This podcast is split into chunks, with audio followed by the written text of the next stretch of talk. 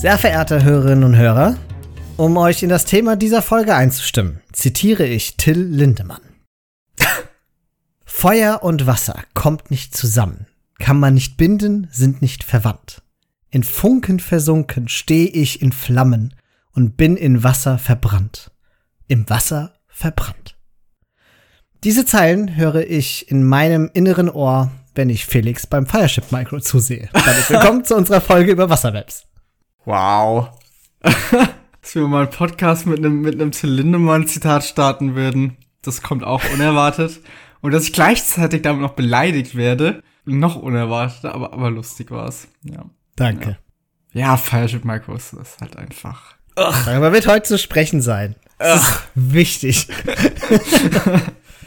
ja, aber bevor wir hier ins Fireship Micro einsteigen, der obligatorische Hinweis dazu. Wir sind ja ein Age of Empires 2 Podcast und wir sind immer glücklich darüber, wenn es Menschen gibt, die noch zu weiteren UnterstützerInnen von uns werden. Und zwar könnt ihr uns unterstützen, indem ihr erstens mal diese Folge liked und Sternchen gibt und Bewertungen gibt.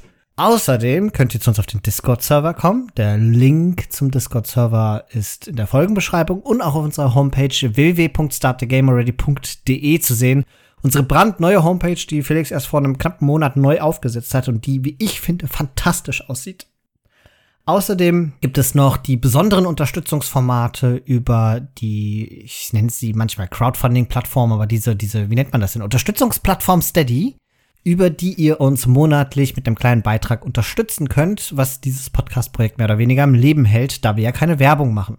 Und als Dankeschön bekommt ihr dafür auch, wenn ihr ab 5 Euro im Monat uns unterstützt, Zusatzmaterial, das wir regelmäßig updaten, indem wir auch ganz viel Informationen zu den verschiedenen Zivilisationen sehr ausführlich in einem Dokument und sehr knackig und prägnant in einem anderen Dokument euch zur Verfügung stellen.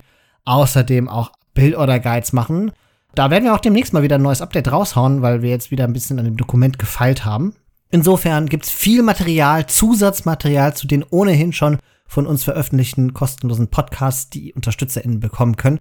Wir freuen uns und sind sehr dankbar für jede Unterstützung, die ihr uns entgegenbringt. Und einer der Gründe, warum wir überhaupt über dieses Thema sprechen, ist, weil auf unserem Discord-Server UnterstützerInnen auch ein Thema eingebracht haben. Und zwar war so ein kleiner Hilferuf, habe ich da herausgehört. Im Sinne von, ich weiß ehrlicherweise nicht genau, was ich auf Wasser machen soll. Da wäre doch mal ein Podcast ganz nütze. Und ich dachte, cool, ja, das machen wir. Und jetzt sind wir hier und sprechen über Wasser. Tauchen ein in das Thema, möchte man fast oh, sagen. Ja. Fangen wir doch erst erstmal mit den Grundlagen an, würde ich vorschlagen. Wasser ist nass meistens. Okay, nicht ganz so sehr, aber vielleicht sprechen wir darüber, was wir eigentlich unter Wassermaps verstehen. Wir haben ja die klassische Unterteilung zwischen Landmaps, Hybrid Maps und Wassermaps. Und Hybrid würde ich jetzt hier erstmal außen vor lassen, soll wirklich konkret über Wassermaps sprechen. Aber Wasser und Hybrid, also reines Wasser und Hybrid Maps unterscheiden sich, finde ich, schon stark voneinander, was Bildorder angeht und was auch was Strategien angeht. Es kommt ein bisschen auf die Art der Hybrid Map an, aber grundsätzlich schon, ja. Also es ist schon etwas sehr anderes. Und ich denke, Hybrid Maps haben eher einen ganz eigenen Podcast an anderer Stelle mm. mal verdient. Deswegen bin ich auch dafür, dass wir uns heute hier auf die gewünschten Wassermaps beschränken. Und ich denke, die bekanntesten dahingehend sind sowas wie Islands, der Klassiker. Oder aber auch, womit wir ja mehr zu tun hatten, Team Islands, mehr oder weniger das gleiche, nur ohne kleinere Inseln bei der Mitte und man teilt sich eben im Team eine große. Ich finde auch, dass Team Islands die deutlich bessere Map ist. Das ist auch, glaube ich, mitunter der Grund, warum sie manchmal sogar in 1v1-Turnieren gespielt wird, obwohl sie Team Islands heißt. Weil der Unterschied ist halt, dass diese, Mitte, diese Insel in der Mitte, auf der ja Gold und Stein dann ist, wegfällt. Und das sorgt dafür, dass die Mitte halt so zentral ist. Und ich finde, Islands-Spiele ziehen sich deutlich mehr in die Länge als Team Islands-Spiele. Ich hatte fast eher das gegenteilige Gefühl immer, weil man auf Islands diese Mitte erobern kann und das dann das Spiel eher entscheiden kann, weil einem dann schneller als dem anderen das Gold ausgeht und es nicht zu so einem ewig langen Hin und Her auf Team, wie auf Team Islands kommen kann, wo beide Seiten dann zumindest im 1v1 kein Gold mehr haben und so mit den letzten paar Schiffen kämpfen. Ab und an wird man noch eins gekauft und es zieht sich viel länger, während in normalen Islands kann derjenige, der die Inseln auf der Mitte hat, das Spiel entscheidender gewinnen. Ah, siehst du, ich habe das anders gedacht. Ich dachte, Islands kommt mir immer länger vor, weil auf Islands das Landing nicht so beliebt ist, im Gegensatz zu Team Islands, weil du mit dem Landing ja mehr oder weniger Wasser aufgibst. Ja. Und das ist halt, wenn du diese Mitte da mit den Ressourcen hast, irgendwie ziemlich gefährlich. Ja, das stimmt wiederum. Wobei das mit dem Landing halt auch eher ein Team-Ding geworden ist, glaube ich. Das ist im 1v1 sieht man das ja nicht ganz so oft. Ja, stimmt auch wieder. Deswegen, gerade auf äh, den Wassermaps habe ich das Gefühl, durch die Meta-Änderungen und alles, was es so gab, muss man sehr stark zwischen 1v1 und Team unterscheiden, weil sich Mhm. das schon von der Dynamik her ganz grundsätzlich anders spielt. Und ich würde sagen, wir starten erstmal mit dem, wie sich das im 1v1 spielt, um so ein paar Basics klarzustellen. Erstmal das Wichtige, warum es gilt, früh auf Wasser zu gehen, ist, dass es dort weitere Ressourcen gibt. Es gibt die Fische, einerseits Shorefish, also das, was direkt so an der Insel dran ist, wo auch Villager dran können, und den Deepsea Fish, ein bisschen weiter draußen, dafür braucht man die Fischerschiffe. Und vor allem der Deepsea Fish mit den Fischerschiffen ist eine sehr effiziente Nahrungsquelle. Einerseits, weil man zusätzliche Einheiten bauen kann, im, schon im Dark Age, die Nahrung beschaffen mit den Fischerschiffen. Und andererseits, weil dieser Deepsea Fish, solange man den nicht irgendwo holt, wo die Schiffe dann eine Minute unterwegs sind, bis sie es abgeben können, sehr schnell gesammelt werden kann. Und das bedeutet, dass es wichtig ist, diese zusätzliche Quelle von Nahrung früh zu erschließen und dann aber auch im Feudal Age darum zu kämpfen und sie zu behalten. Also man darf das nicht unterschätzen.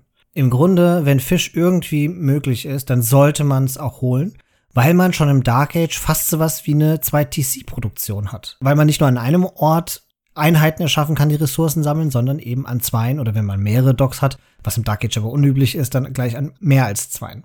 Und Fischerboote sammeln, wie du schon gesagt hast, ultra effizient Nahrung. Und das wiederum bedeutet, dass die Villager, die im TC sind, in der Regel keine Nahrung sammeln müssen, zumindest im späteren Teilen des Spiels. Am Anfang ist es dennoch wichtig, dass man Nahrung sammelt und wir werden ja auch gleich noch über die Build-Order sprechen, damit man halt auch früher oder später hochklicken kann. Ja, du sagst es früher oder später, aber gerade auf Wassermaps, da kommt es wirklich, was das angeht, auf jeden Villager an.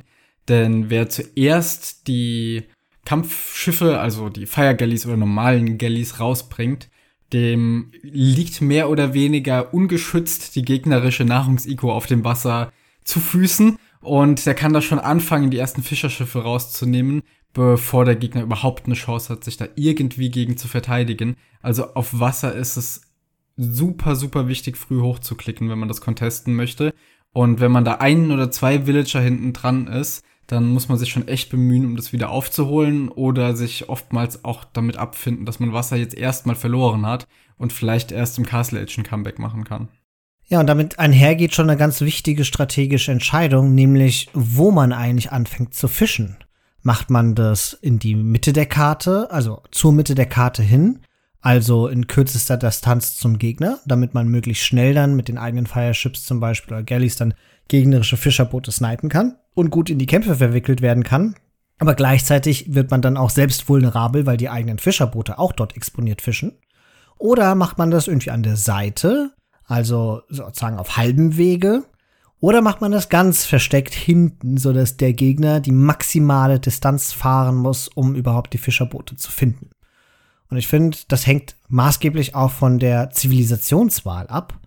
Beispielsweise, wenn ich gegen Italiener spielen würde, würde ich mir immer überlegen, ob ich wirklich im 1v1 in der Mitte meine Fische bauen möchte, weil der Italiener von seinen Civ-Boni her früher hochklicken wird als ich und früher mehr Schiffe produzieren kann. Ja, und auf der anderen Seite gibt es ja auch Zivilisationen wie die Wikinger, die keine Fire Galleys haben. Und hier spielt jetzt ein bisschen mit rein, dass die Fire Galleys in niedrigerer Anzahl stärker sind als die normalen Galleys und sich das erst später ändert. Und das bedeutet, dass man mit den Vikings, die ja keine Fire Galleys haben, ein bisschen Zeit braucht, um auf eine Masse von normalen Galleys zu kommen, die es dann wieder mit den Fire Galleys andere Zivilisationen aufnehmen können. Das heißt, auch hier bietet es sich an, hinten zu docken, erstmal sichere Nahrungswirtschaft zu haben und bis die ersten gegnerischen Schiffe ankommen können, hat man dann eben auch Zeit, die eigene Flotte schon ein bisschen aufzustocken. Ja. Ein Grund im Übrigen, warum man doch vorne docken möchte oder vielleicht seitlich, kann auch sein, dass man von Anfang an sagt, ich will gar nicht so stark auf Wasser gehen, sondern ich möchte tatsächlich so ein bisschen verrückt sein und ein Landing wagen. Und dann ist es sinnvoll, nicht hinten zu docken, weil dann wiederum, bei einem Landing kommt es ja stark aufs Timing an, um möglichst früh auf der gegnerischen Insel zu sein. Dann ist die Distanz wieder zu groß, die das Transportschiff überbrücken muss. Und der Gegner hat mehr Zeit, seine Insel abzusichern, beziehungsweise eigene Schiffe zu nehmen, mit denen die Insel zu patrouillieren und dann das Feuerschiff abzufangen. Und Landing lebt halt davon, dass es ungesehen geschieht und den Gegner überrascht. So, und jetzt ist natürlich die Frage, wir haben drüber gesprochen, früh hochklicken ist super wichtig hier, um eben Wasser zu umkämpfen. Aber wie tut man das? Was ist die Bildorder für so eine Wassermap? Bis so zur Mitte von Dark Age unterscheidet sich da gar nicht mal so viel. Man geht am Anfang wie gewohnt mit sechs Villagern aufs Schaf, geht danach wie bei Archern oder Man at Arms mit vier Villagern auf Holz und dann wird das erste Bohr geholt. Nach dem ersten Bohr aber beginnen die Unterschiede. Denn jetzt geht der nächste Villager in Richtung vom Wasser, eben in die Richtung, wo man sich nun entschieden hat zu docken. Und baut auf dem Weg erstmal ein Haus, denn das wird man gleich brauchen. Und sobald der Villager dann am Wasser angekommen ist, dann wird ein Dock gebaut. Ich mache das immer so, dass ich mir eine Stelle suche, wo es auch Shorefish gibt, denn die Villager können das ja beim Dock abgeben. Das bedeutet, ich baue meinen Dock direkt neben den Shorefish, dann kann mein Villager danach gleich dort bleiben und weiteren Fisch sammeln, während ich dann vom Dock direkt anfange, auch die Fischerschiffe zu bauen, um, wie vorhin beschrieben, meine Wirtschaft direkt zu stärken und diese zusätzliche Nahrung mitzunehmen. Und diese zusätzliche Nahrung braucht man auch, um eben so früh hochklicken zu können, wie es nur geht. Die nächsten Villager, nachdem das Dock gebaut wurde, gehen dann nochmal auf Holz, so bis man da sieben hat, denn man muss ja jetzt auch diese zusätzliche Produktion von den Fischerschiffen irgendwie unterstützen können. Und sobald das geschehen ist, gehen alle weiteren Villager und das Town Center auf Nahrung. Einfach nur, damit man möglichst schnell hochklicken kann und eben möglichst schnell diese ganze Nahrung gesammelt hat. Das Witzige ist, Christian hat immer in unseren Teamspielen Italiener gespielt und die können ja mit ein bisschen weniger Nahrung hochklicken als andere Zivilisationen, während ich Wikinger gespielt habe. Und irgendwann habe ich mal so ganz beiläufig gesagt, ja, ich push jetzt hier noch so ein Bier und dann kann ich auch gleich hochklicken. So Christian, was? Du pushst dir auf Islands? Was bei dir los?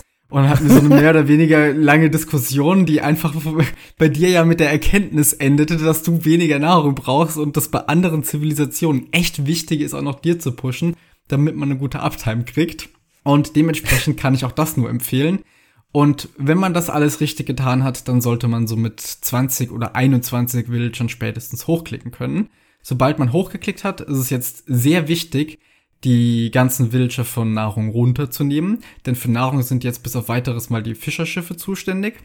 Und die Villager müssen jetzt Gold sammeln, denn Gold braucht man gleich für das eigene Militär. Damit kann man dann wiederum das Wasser verteidigen. Um die Landnahrungswirtschaft kümmert man sich erst später. Also erst so im Feudal Age kann man da mal eine Mühle bauen, auf die Bären gehen und später dann Felder benutzen.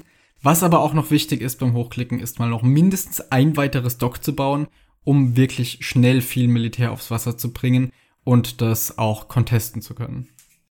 Also der Scout spielt schon eine essentielle Rolle im Dark Age und da muss das Timing stimmen, weil es wäre fatal eigentlich mit dem Villager nicht das Dock neben dem Shorefish zu bauen. Das ist einfach vollkommen verschwendet, weil dieser Will wird auch fortan der Will sein, der kontinuierlich Häuser am Bauen ist. Ihr müsst halt mehr Häuser bauen, auch im Dark Age, dadurch, dass ihr ja doppelt produziert und das heißt, der Will baut im Grunde, der das Dock baut, baut ein Haus, dann baut er das Dock, dann baut er noch ein Haus direkt, sonst werdet ihr Haus sein, und dann fängt er an, Shorefish zu sammeln. Und immer wenn es Zeit ist, dann baut der am besten ein weiteres Haus.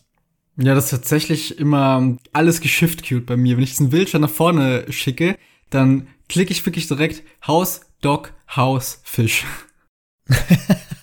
ja, das ist der optimale Weg, es zu tun.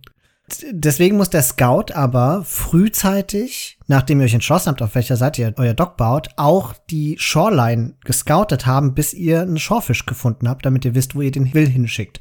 Nicht, dass ihr dann erst anfangt mit dem Will, die Shoreline abzusuchen, wo Shorefish ist. Das wäre auch totale Zeitverschwendung. Insofern, als dann das Dock delayed wird und damit die Fischerboote delayed werden, die später anfangen, Nahrung zu sammeln, was wiederum bedeutet, dass eure Uptime später ist. Und all diese Überlegungen hier ich möchte das mal nur kurz einwerfen, gelten tatsächlich auch für Hybrid Maps. Auch hier ist es eben wichtig, mhm. das Wasser schnell zu umkämpfen und früh hochzukommen. Und die Build-Order ist tatsächlich auch super ähnlich, um nicht zu sagen fast gleich, bis man ins Feudal Age geklickt hat. Nur als Notiz nebenbei. Und vier Fischerboote ist, finde ich, so die magische Zahl, die man im Dark Age baut. Man kann natürlich mehr bauen, aber dann wird schwierig mit dem zweiten Dock auf dem Weg ins Feudal Age oder äh, ist es natürlich auch eine riskantere Sache, weil wenn man dann Wasser verliert, dann ist die Investition, die da flöten gegangen ist, umso höher. Zumal vier Fischerboote auch am Anfang vom Feudal Age genug sind, um erstmal mit der Nahrung auszukommen, weil man dann ja nicht weiter in Fisch investiert, sondern weil man dann ja anfängt in Wassermilitär zu investieren. Genau. Und wo wir jetzt im Feudal Age sind und beim Wassermilitär angekommen, würde ich sagen, ist es mal Zeit, dass wir ein bisschen über die Schiffstypen sprechen, was sie können und welche man wann baut. Es gibt, wie vorhin schon erwähnt, einerseits die Fire Galleys, also die, die, ja, die, die schießen wirklich einfach Feuer vorne heraus. Das sind so die Nahkampfschiffe, würde ich mal sagen.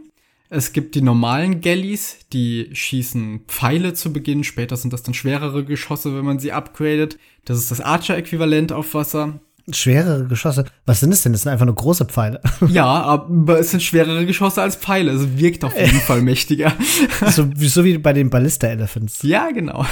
Nur, dass sie nirgendwo durchgehen, sondern trotzdem noch funktionieren wie Pfeile. Mhm. Es gibt die Demolition Rafts am Anfang, später Schiffe. Das sind Schiffe, die explodieren bei Feindkontakt und können gleich mehrere gegnerische Schiffe beschädigen. Und später gibt es dann auch noch weitere Schiffe wie eben die Bombard Galleons.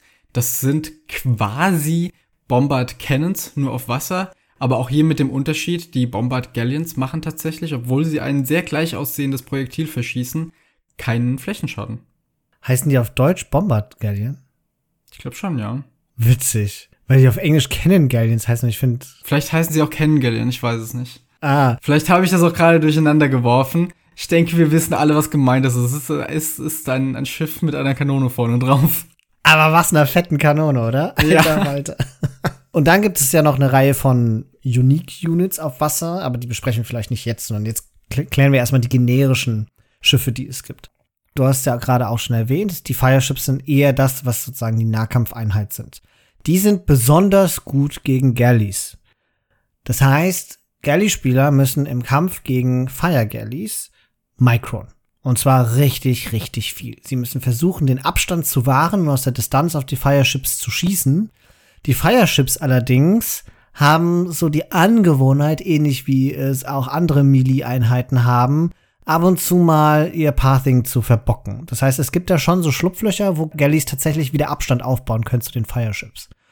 Und, das musst du mir jetzt sagen, weil ich das gar nicht so genau weiß, Felix. Ich hoffe, du weißt das. Was ist denn so die kritische Masse für Feudal Galleys mit Fletching, dass die Fireships snipen können? Also, kommt drauf an, was du unter Snipen verstehst. One-Shotten dauert eine ganze Weile, aber ich habe immer so das Gefühl, spätestens ab fünf oder sechs normalen Galleys kann man es mit auch mehreren Fireships ganz gut aufnehmen, wenn man die microt. Dann Ja. finde ich, wechselt das von der Dynamik her. Am Anfang ist es super unangenehm, mit den Fire Galleys gegen normale Galleys zu kämpfen und so ungefähr ab der Masse wechselt das, wo es dann mit den Fire Galleys super frustrierend wird, da hinterher zu fahren und man das Gefühl hat, man kann einfach nichts mehr tun. Das fühlt sich dann, glaube ich, ein bisschen so an, als würde man mit Knights gegen Cav Archer spielen. Das trifft sehr gut. Ich mache das auch immer so nach Augenmaß, wie ich das Gefühl habe, aber fünf bis sechs kommt hin. Also das ist immer der Punkt, wo ich sage, nö, dich chase ich jetzt nicht mehr. Wenn du kämpfen willst, dann komm halt zu mir. Äh, wo dann meine drei Docks stehen und ich dann Fire Galleys immer äh, replenishen kann. Der beste Weg, um Galleys tatsächlich mit Fireships zu besiegen, ist, sie von zwei Seiten einzuzwingen. Also sie von der einen Seite zu chasen, die müssen ja dann in die andere Richtung wegmicron und wenn von der anderen Seite auch nochmal fünf, sechs Fire Galleys kommen, dann wird's schwer für die Galleys. Die müssen da durch, die werden derzeit die ganze Zeit getroffen, da überlebt kaum was. Ja, es ist wirklich so ziemlich die gleiche Dynamik auf Land wie mit Archern und Scouts oder später dann eben Knights, dass die Archer oder Galleys viel micron müssen und die anderen fühlen sich alleine wegen dem Pathing schon im Nachteil und das kommt dann a- drauf an, wer jetzt irgendwie vielleicht einen Surround kriegt oder dergleichen. Nur, das ist auf Wasser tatsächlich die andere Einheit, nur dass auf Wasser die noch dritte Einheit, was auf Land die Mangen sind, wären hier wahrscheinlich die Demos und die sind aber vor allem gegen die Nahkampfeinheiten gedacht auf Wasser, denn die Demolition Ships, die sind vor allem ein Konter gegen die Feuerschiffe. Gegen Galleys tun die sich nicht so leicht, weil die da sehr gerne schon auf Distanz gesniped werden. Die kontern wirklich einfach die Fire Galleys. Und man sollte die dann benutzen, wenn es eben wirklich so einen Haufen Fire Galleys gibt, wo man die dann mal reinschicken kann und die gleich mehrere rausnehmen oder zumindest sehr viel Schaden machen können. Demo-Chips, ich weiß gar nicht, ob ich sie mit dem Mang vergleichen würde. Ich glaube, ich würde sie eher mit Flaming Camels vergleichen. Ja, aber die sieht man nie. Stimmt. Es gibt schon einen bestimmten Umgang mit diesen Demo-Chips, auf den man ein bisschen achten muss, weil auch Demo-Chips gegen Fire-Chips nur dann gut sind, wenn der Fire-Chip-Spieler nicht aufpasst. Also ein wichtiger Hotkey für Fire-Chips ist die Stagger Formation. Stagger Formation sorgt dafür, dass die Feuerschiffe mit Abstand so aufgefächert werden. Und ein Demo-Ship hat halt einen bestimmten Radius. Sobald man in die Stagger Formation geht und die Schiffe sich auch entsprechend aufstellen, macht eine Demo eigentlich kaum noch Schaden. Die trifft dann ein Fireship, vielleicht auch noch ein zweites Fireship, aber niemals mit so viel Schaden, dass es vom Kosten-Nutzen-Verhältnis sinnvoll ist. Wenn man es aber nicht macht und so ein Demo in fünf, sechs Fireships reingeht, dann war es das wert. Aber hallo. Weil vor allen Dingen im Hintergrund dann auch Galleys dann einfach die Fireships wegsnipen können, ohne dass sie weiter micro müssen. Insofern, Stagger Formation als Fireship-Spieler, ganz, ganz wichtig, da immer so die Hand oder den Finger drüber halten für den ja. Fall, dass da was kommt. Und was man mit äh, Demos sehr gerne macht, ist, weil die ja so vulnerabel sind und auch sehr schnell verschwendet sein können, dass man sie im Dock garrisont, das heißt nicht direkt rausschickt, wenn sie erschaffen werden, sondern im, dass sie im Dock bleiben. Und wenn der Zeitpunkt kommt, dass man so ein sneaky Demo da reinschicken kann, weil die Fireships ganz in der Nähe sind und nicht in der Stagger Formation sind, oder der Spieler dann nicht genug Zeit hat, um mit der Stagger Formation zu reagieren, dann schickt man das Demo raus, um wirklich einen Kampf zu wenden. So ein Demo kann einen ganzen Kampf komplett wenden. Ja, also die Demos sind ein sehr mächtiges Mittel, aber auch die können sich frustriert anfühlen, wenn es nicht funktioniert und die einfach ständig vorher gesniped werden. Dann hat man halt wirklich einfach Ressourcen für nichts verschwendet, wirklich. Deswegen wirklich immer eine Timing-Frage, wann man die jetzt einsetzen sollte und wann nicht. Und ganz oft muss man die wirklich dann bis zur letzten Sekunde im Dock behalten. Die können aber sogar, weil die so einen Explosionsradius tatsächlich haben, bis zu einem gewissen Grad auch noch Schaden auf Land machen. Das heißt, wenn jetzt irgendwelche Einheitenmassen oder sowas sehr dicht an der Shoreline dran stehen, kann man auch hier Demos benutzen, um irgendwie ein Landing abzuwehren oder irgendwelche Archer-Spieler zu bestrafen, die sich ein bisschen nah ans Wasser getraut haben. Der Tato-Move. Ja. ist natürlich jetzt auf den reinen Wassermaps nicht so mächtig wie auf irgendwie Hybrid-Maps, wo es dann so begehbares Terrain gibt auf Wasser, aber dennoch etwas, worauf man immer achten muss. Und um vielleicht dieses Demo-Kapitel noch abzuschließen, gute psychologische Kriegsführung ist es im Übrigen, irgendein Schiff im eigenen Dock drin zu lassen, sei es nur ein Fireship, weil der Gegner nicht wissen kann, was da drin ist und prinzipiell damit rechnen muss, dass das ein oder mehrere Demos sind. Und das kann Menschen davon abhalten, eure Docks zu zerstören, weil sie nicht den Schaden nehmen möchten. Ein anderer Trick, was Demos angeht, ist, wenn ihr, sagen wir mal, den initialen Kampf verloren habt, dann ist es sehr, sehr sinnvoll, nicht weiter eure Schiffe rauszupumpen, weil sie in Unterzahl immer verlieren werden, sondern dann ist es der Zeitpunkt, etwas geduldig zu bleiben, von allen Docks die Sammelpunkte in das Dock selbst zu setzen, damit die Schiffe nicht rausfahren, sondern im Dock selbst erschaffen werden und zu warten, bis man eine große Masse hat und die dann einzeln rauslassen, um dann in einem Schlag den Gegner zu überwältigen. Denn Schiffe machen ziemlich wenig Schaden gegen Gebäude. Auch Fireships machen sehr wenig Schaden gegen Gebäude, sodass so ein Dock ewig lange überleben kann. Man kann sogar anfangen, das mit einem Villager zu reparieren, wenn es Fireships sind, die das Dock angreifen und keine Galleys. Galleys könnten natürlich den Will dann wegsnipen. Mit dieser großen Masse geht man dann auf den Gegner los und jetzt kommt der ganz große Trick. Man kann, wenn man auf das Dock klickt, sieht man ja, welche Einheiten da drin garrisoniert sind und man kann die einzeln rausschicken, so dass es auch sinnvoll sein kann, erst ein Demo rauszuschicken, bevor man dann seine Fireships rausschickt. Oder andersrum, erst die Fireships rauszuschicken, damit die gegnerischen Fireships auf eure Fireships schießen und dann hinterher, so versetzt mit ein, zwei Sekunden, die Demos rauszuschicken, wenn die gegnerischen Fireships gut zusammengewürfelt stehen und man möglichst viel Schaden rausnehmen kann. Auf der anderen Seite, wenn man das aus der angreifenden Position betrachtet, sollte man deswegen auch immer aufpassen, dass man die Fireships, die auf so ein Dock gehen, so ein bisschen verteilt. Dass man da jetzt nicht 30 mhm. drumrum hat und das Dock ganz schnell loswerden will oder so. Denn dann hat es natürlich so ein Demo-leichtes Spiel, sondern einfach so vier, fünf nur und die so verteilt, dass ein Demo immer nur eins davon treffen kann, damit es sich einfach nicht lohnt für den verteidigenden Spieler, da jetzt mit einem Demo ein einzelnes Schiff, wenn man Glück hat, rauszunehmen, wenn man Pech hat, auch nur zu schädigen. Ja, das ist ein ganz wichtiger Hinweis. Und das ist auch keine Kleinigkeit oder das ist nichts, was so Luxus-Micro ist, sondern ich glaube, das ist ganz, ganz wichtig, ja. wenn man gegnerische Docks ausnehmen will, weil sonst hat es der Verteidiger einfach so leicht, eure Schiffe zu zerstören und direkt auf Wasser zurückzukommen.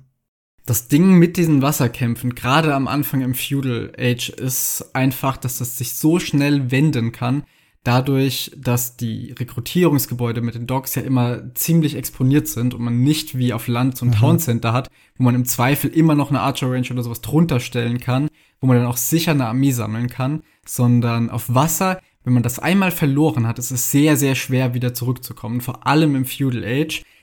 Oftmals geht das dann erst im Castle Age, wenn man eine Burg baut und darunter dann sichere Docks kriegen kann.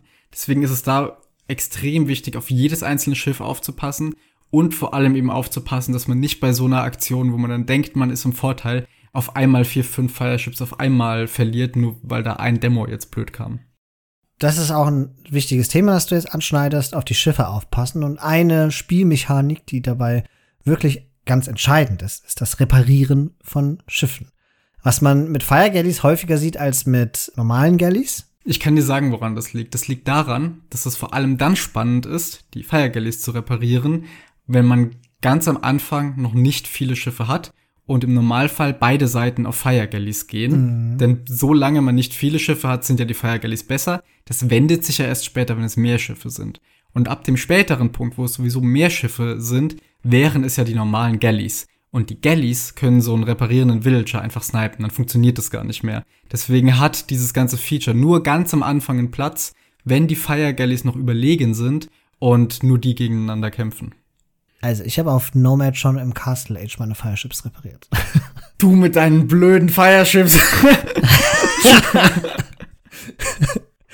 ja, es ist halt microintensiv und man muss gucken, die Fireships sträuben sich manchmal. Es ist nicht damit getan, dass ein Fireship mitten auf dem Meer ist und man will auswählt und dem sagt, jetzt repariere es. Weil theoretisch kommt das Fireship dann angefahren, aber praktisch funktioniert das nur so halb. Ich mache das so, dass ich das Fireship tatsächlich manuell zur Küste schicke, dort wo auch der Will ist, und dem Will dann noch mal extra den Task gebe, das Fireship zu reparieren. Und im Kampf müsst ihr darauf achten, welches Fireship eigentlich angegriffen wird von feindlichen Galleys oder feindlichen Fireships. Und ihr müsst das Fireship rechtzeitig abziehen, weil wenn so ein Fireship weggemicrot wird, wird es trotzdem noch beschossen, auch von gegnerischen Fireships und von Galleys sowieso. Man darf also nicht bis zu letzten Sekunden warten, sondern muss frühzeitig anfangen, das Fireship wegzumicron, während die anderen Fireships natürlich noch weiter angreifen. Das macht man mit Fireship für Fireship im Grunde genommen. Und bei mir fährt das dann immer so an meiner Flotte vorbei und dann hinten zu meiner Insel, wo schon der Villager steht und winkt und den Hammer in der Hand hat und er fängt den anderen zu reparieren. Und es ist ein bisschen wie beim Eishockey, wo man während des laufenden Spiels Einheiten auswechselt und wieder einwechselt, die dann wieder erholt und fit sind. Ich finde das so nervig. Es ist, also, dass das ein Ding ist, dass man, dass man tut und tun sollte, es ist, dass die währenddessen noch weiterkämpfen können. Das ist ungefähr wie auf, auf Land, wenn du einen Mönch hinter deiner Armee stehen hast und der heilt den Neid. Nur, dass der Mönch schneller heilen kann, als ein gegnerischer Neid den wieder kaputt hauen könnte. Das ist so merkwürdig. Das erinnert mich so ein bisschen fast an, an irgendwelche Arena-Spiele, wo Mönche sich dann hin und her konvertieren und am Ende sind alle so weit wie vorher. Ganz so weit würde ich nicht gehen. Ich finde das Feature ehrlicherweise auch nicht so toll, aber da es drin ist, benutze ich es und es ist halt bitter notwendig. Wenn du gegen jemanden spielst, der das macht und du machst es selbst nicht, hast du verloren. Das muss man leider so sagen. Also du musst es im Grunde selbst auch machen. Es ist etwas, was sich zu lernen lohnt. Ich finde es auch gar nicht so schwierig aber es ist als zusätzliche APM, weil man währenddessen immer noch sein Makro machen muss und gleichzeitig auch seine Schiffe aus den Docks bauen muss. Ich finde Galley Micro, was halt wirklich einfach funktioniert, wie Archer Micro, ist da das wesentlich schönere und vor allem auch befriedigendere, wenn man dann die einzelnen Schiffe rausnimmt und wirklich was erreicht gewissermaßen und nicht immer nur die Schiffe da rumrotieren und das bleibt alles genau wie es war. Ja. Also Fireship gegen Fireship ist auch mit das langweiligste, was es im Spiel gibt. Ja, und ich, also, es ist ja mittlerweile jetzt so ein bisschen zum Running Gag geworden. Aber ich kann das nicht gut, es ist schon besser geworden, weil ich in letzter Zeit viele Hybrid-Maps spielen muss. Aber es macht mir halt auch einfach keinen Spaß. Ich versuche immer, wo ich kann, dann Byzantines zu spielen und einfach durch stärkere Fireships zu gewinnen und das durch pure Masse zu entscheiden. Und das mit dem Reparieren, das, da muss es schon echt knapp sein. ist es das wirklich wert? Ja. Ja, und das ist der Grund, warum ich dieses Zitat am Intro gebracht habe. Jetzt haben wir sehr lange über das Schiffs-Micro geredet und das bezieht sich aber hauptsächlich alles aufs Feudal Age, aus genannten Gründen, insbesondere das Fireship-Micro mit dem Reparieren. Ab so einem gewissen Punkt, wenn dann eben mehr Masse da ist, gerade im 1v1, dann steht immer der sogenannte Galley-Switch an. Also der Punkt, wo man dann von Fire Galleys auf die normalen Galleys wechselt, weil sie in der Masse einfach stärker sind und weil sie eben auch auf Land mehr Schaden anrichten können. Gerade wenn irgendwie Woodlines oder sowas in Reichweite sind, dann können die normalen Galleys da auch Villager snipen. Das ist der Punkt, den ich immer zu spät mache. Allerdings brauchen die Upgrades. Also die Galleys brauchen die Archer-Upgrades für Angriff, also sowas wie Fletching und später dann auch Ballistics, um mehr Schaden zu machen, weiter schießen zu können und besser zu treffen. Und die sind meistens die Einheiten, bei denen man für den Rest vom Spiel bleibt. Es gibt da bestimmte Ausnahmen, über die wir vielleicht bei den Zivilisationen noch reden werden, wo es dann irgendwie Sith-Boni gibt oder besondere Unique-Chips. Aber meistens enden Wasserspiele gerade im 1 gegen 1 damit, dass einfach zwei Seiten sich gegenüberstehen und mit gewaltigen Wargalleys oder später Galleon-Armeen aufeinander schießen, bis einer Seite das Holz ausgeht. Ach, wie spannend. Also Archer-Upgrades hast du gesagt, Ballistics, Chemistry und die Angriffs-Upgrades. Die defensiven Upgrades aus der Archer oder aus der Schmiede, die sind nicht hilfreich für die Schiffe, die haben keine Auswirkungen. Auch Thumbwing macht nichts aus. Oh ja, gut, dass du das erwähnst, ja. Und auch Parthian Tactics nichts, weil das ist ja auch nur auf Caravager bezogen. Das ist die eine Art, wie man die Schiffe upgradet. Und das andere sind ja Upgrades, die im Dock selbst erforscht werden können. Von denen gibt es nicht allzu viele, aber die, die es gibt, sind spielentscheidend. Es beginnt im Castle Age mit Careening. Ich weiß gar nicht, ob du, weißt du, wie das auf Deutsch heißt? Ich glaube, Kiel holen. Wow, okay, das hätte ich niemals gewusst. Keine Ahnung, warum das ein Upgrade ist. Wieso? Aber wir akzeptieren das. Naja, Kiel holen ist doch diese Bestrafungstechnik für irgendwie meuternde Matrosen oder dergleichen, wo die da einmal unter dem kompletten Schiff durchgezogen werden. Ach, echt? Ja. Ah, wow. Das erforschst du da jedes Mal. Das war mir nicht klar. Ich habe automatisch gedacht, das ist sowas wie so eine, du kriegst so eine Verstärkung von deiner Schiffshülle oder so, weil der Effekt, den es macht, ist, dass du plus eins Pierce Armor bekommst. Und dass du mehr Einheiten in deinen Transportschiffen mitnehmen kannst, also plus fünf statt nur fünf. Insgesamt zehn dann. Ganz komisch, dass das eine Technologie dann ist. Dann gibt es noch mal ein, ich sag mal, Imperial-Äquivalent zu Kiel holen und das ist das Dry Dock oder Trockendock auf Deutsch. Das sorgt dafür, dass sich Schiffe 15% schneller bewegen können. Wahnsinnig wichtiges Upgrade. Und Transportschiffe plus 10 Einheiten aufnehmen können. Das heißt, insgesamt dann bei 20 Einheiten sind, die sie transportieren können. Aber dieses Upgrade ist vor allen Dingen wichtig wegen den 15% schneller bewegen. Wenn man zum Beispiel auf Fast Fires geht, und kein Dry Dock hat, ist es schwer, gegen Galleys anzukommen. Aber mit den Fast Fires und Dry Dock ist es ein Traum, da durchzugehen. Da kann er sich tot micron, wenn er will.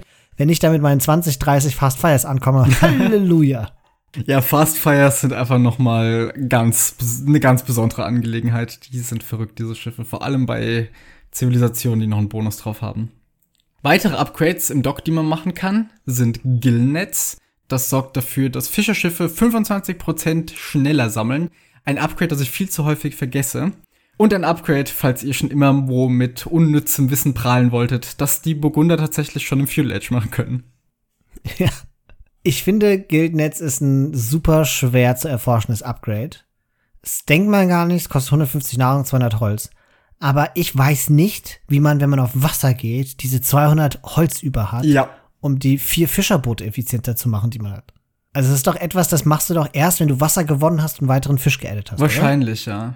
So geht's mir nämlich immer. Auf der anderen Seite, wenn du auf Nomad oder so tatsächlich Burgunder bekommen hast, das im Fuel Age für 100 Holz und 75 Nahrung klingt auf einmal sehr interessant. Aha, ich habe das nie gemacht, weil ich mir immer gedacht habe, naja, das bringt eh nichts, ich kann mir das niemals leisten. Aber 100 Holz kann man schon eher mal auf Nomad überhaben, auch wenn das auch immer noch schwierig ist. Ne? Ja. ja. das ist wahrscheinlich eine Technologie, die man wirklich nur erforscht, würde ich mal behaupten, wenn man Wasser safe hat, weil die zu erforschen und dann Fisch zu verlieren ist halt doppelt irgendwie böse. Ja. Und dann gibt es noch ein wiederum unfassbar wichtiges Upgrade im Late Game in der Imperialzeit, das aber auch schweineteuer ist. Und das ist Shipwright, zu Deutsch Schiffbauer. Das kostet 1000 Nahrung und 300 Gold. Also das ist so ein bisschen wie äh, die Unique Tech von den Polen, dass die Knights günstig sind. Der Weg dahin ist super anstrengend, aber du willst es erforschen, bevor du irgendwas baust. Weil mit Shipwright Schiffe 20% weniger Holz kosten und sogar 35% schneller erschaffen werden beides wahnsinnig gute Gründe, um es zu machen. Vor allen Dingen finde ich den Holzbonus halt fantastisch. Das ist ja eine Imperialzeit, wo es dann so zunehmend langsam schwieriger wird, auch Holz abzubauen, beziehungsweise genug Holz zu haben. Und wenn das Holz knapp wird, ist dieser Discount von 20% enorm spürbar. Und gibt einem auch einen Vorteil, insofern, dass die Schiffe schneller erschaffen werden. Ich will eigentlich immer sofort dieses Upgrade machen, aber ich habe halt niemals die 1000 Nahrung, weil ich normalerweise in Im-Amt komme und ein TC habe, vielleicht zwei oder so, und im Grunde ja immer noch Nahrung mit meinen Fischerbooten sammeln und vielleicht ein paar Farms gesammelt gemacht habe. Aber die tausend Nahrung zusammenzukriegen ist halt echt hart, zumal ich als allererstes auch Fast Fire beziehungsweise dann das Upgrade für die Galleys äh, priorisieren möchte. Und gerade das Galley-Upgrade kostet halt auch wieder 400 Nahrung. Und das ist halt echt heftig. Ja, und das Verrückte ist, Shipwright fehlt ja den Vikings. Und die kriegen ja aber einfach als Zivilisationsbonus in der Imperialzeit 20% günstigere Schiffe. Generell, auch auf Gold. Die haben zwar dann den, den Speed-Bonus beim Erschaffen nicht, aber trotzdem, das ist halt etwas, was die Wikinger dann, ja, die bekommen da im Grunde die 1000 Gold und 300, äh, 1000 Nahrung und 300 Gold geschenkt und haben danach noch mehr Goldvorteile. Ja, genau. Und Italiener haben ja einen ähnlichen Bonus. Also es ist einfach alles günstiger zu erforschen in den Docks. Das heißt, für die ist es auch günstiger. Und das führt uns zu dem Punkt, an dem, dem wir in anderen Podcasts immer wieder erwähnen, wenn wir zum Beispiel die Zivilisationen besprechen. Selbst wenn das Sith auf dem Papier ganz gut aussieht auf Wasser, sie haben trotzdem keine Chance gegen echte Wasser-Siths, die halt diese eklatanten Boni haben, wie die Vikings oder wie die Italians. Weil es ein, also dieser Vorteil ist einfach nicht durch so einen popeligen, ich sammle schneller Fisch-Vorteil auszugleichen. Ja. Und dazu muss man auch sagen, gerade bei den Wassersifs ist das ein Fall von nur, dass jetzt im Tech-Tree oben bei der Beschreibung steht, die Bengalis sind ja. eine Wasserzivilisation. das bringt sie halt nicht ansatzweise in die Nähe von Italienern oder sowas. Dann ist es doch jetzt mal Zeit darüber zu sprechen, was denn eigentlich diese tollen Wasserzivilisationen sind. Und ich würde mal beginnen, allen voran mit meiner Lieblingswasserzivilisation und das sind natürlich die Italiener. Also wir werden ja sicherlich äh, für jede Zivilisation weiterhin unsere Zivilisationspodcasts machen, deswegen werden wir jetzt nicht die Zivilisation an sich besprechen, aber bezogen auf Wasser haben die Italiener halt den Vorteil, dass sie erstens günstiger in die jeweils nächste Zeit kommen. Das heißt, sie sparen Ressourcen. Was effektiv bei den Italienern bedeutet, dass man gut mit 20 Villagern und vier Fischerbooten plus den Scout hochklicken kann, wenn es optimal läuft. Während andere Siths ja schon eher so ihre 21, 22 Villager brauchen, ne? Ja. Das ist ein sehr, sehr großer Vorteil von den Italienern, wie ich finde. Wir haben es ja vorhin beschrieben, früher Schiffe zu haben, heißt, man kann die gegnerische Nahrungswirtschaft schon mal schwächen und hat eben von vornherein einen sehr, sehr großen Vorteil auf Wasser, was die Italiener zu der wahrscheinlich stärksten Wasserzivilisation macht. Auch wenn jetzt in vergangenen Turnieren so der letzten Zeit ganz viele von den Pros versucht haben, die mit den Portugiesen gerade noch zu schlagen, die ja ganz offensichtlich sehr gut mithalten können bei den Italienern, aber die kommen mit so ein bisschen anderen Boni daher. Mit Italienern hast du den Vorteil, früh in der nächsten Zeit zu sein und dass deine Häfen und Universitätstechnologien 33% weniger kosten. Das heißt auch da ein Kostenersparnis, was ab der Ritterzeit besonders relevant ist. Was wiederum bedeutet, als Italiener willst du eigentlich derjenige sein, der angreift. Du wirst früher mehr Schiffe auf dem Feld haben. Und das bedeutet, du möchtest möglichst die feindlichen Fischerboote harassen und Gleichzeitig, dadurch, dass du den Kampf zu der Seite deines Gegners verlagerst, bedeutet es, dass dein Fisch ziemlich safe sein sollte. Im 1v1. Die Portugiesen kommen mit dem merklichsten Bonus, dass deren Schiffe 10% mehr HP haben, hält also alles von vornherein mal mehr aus.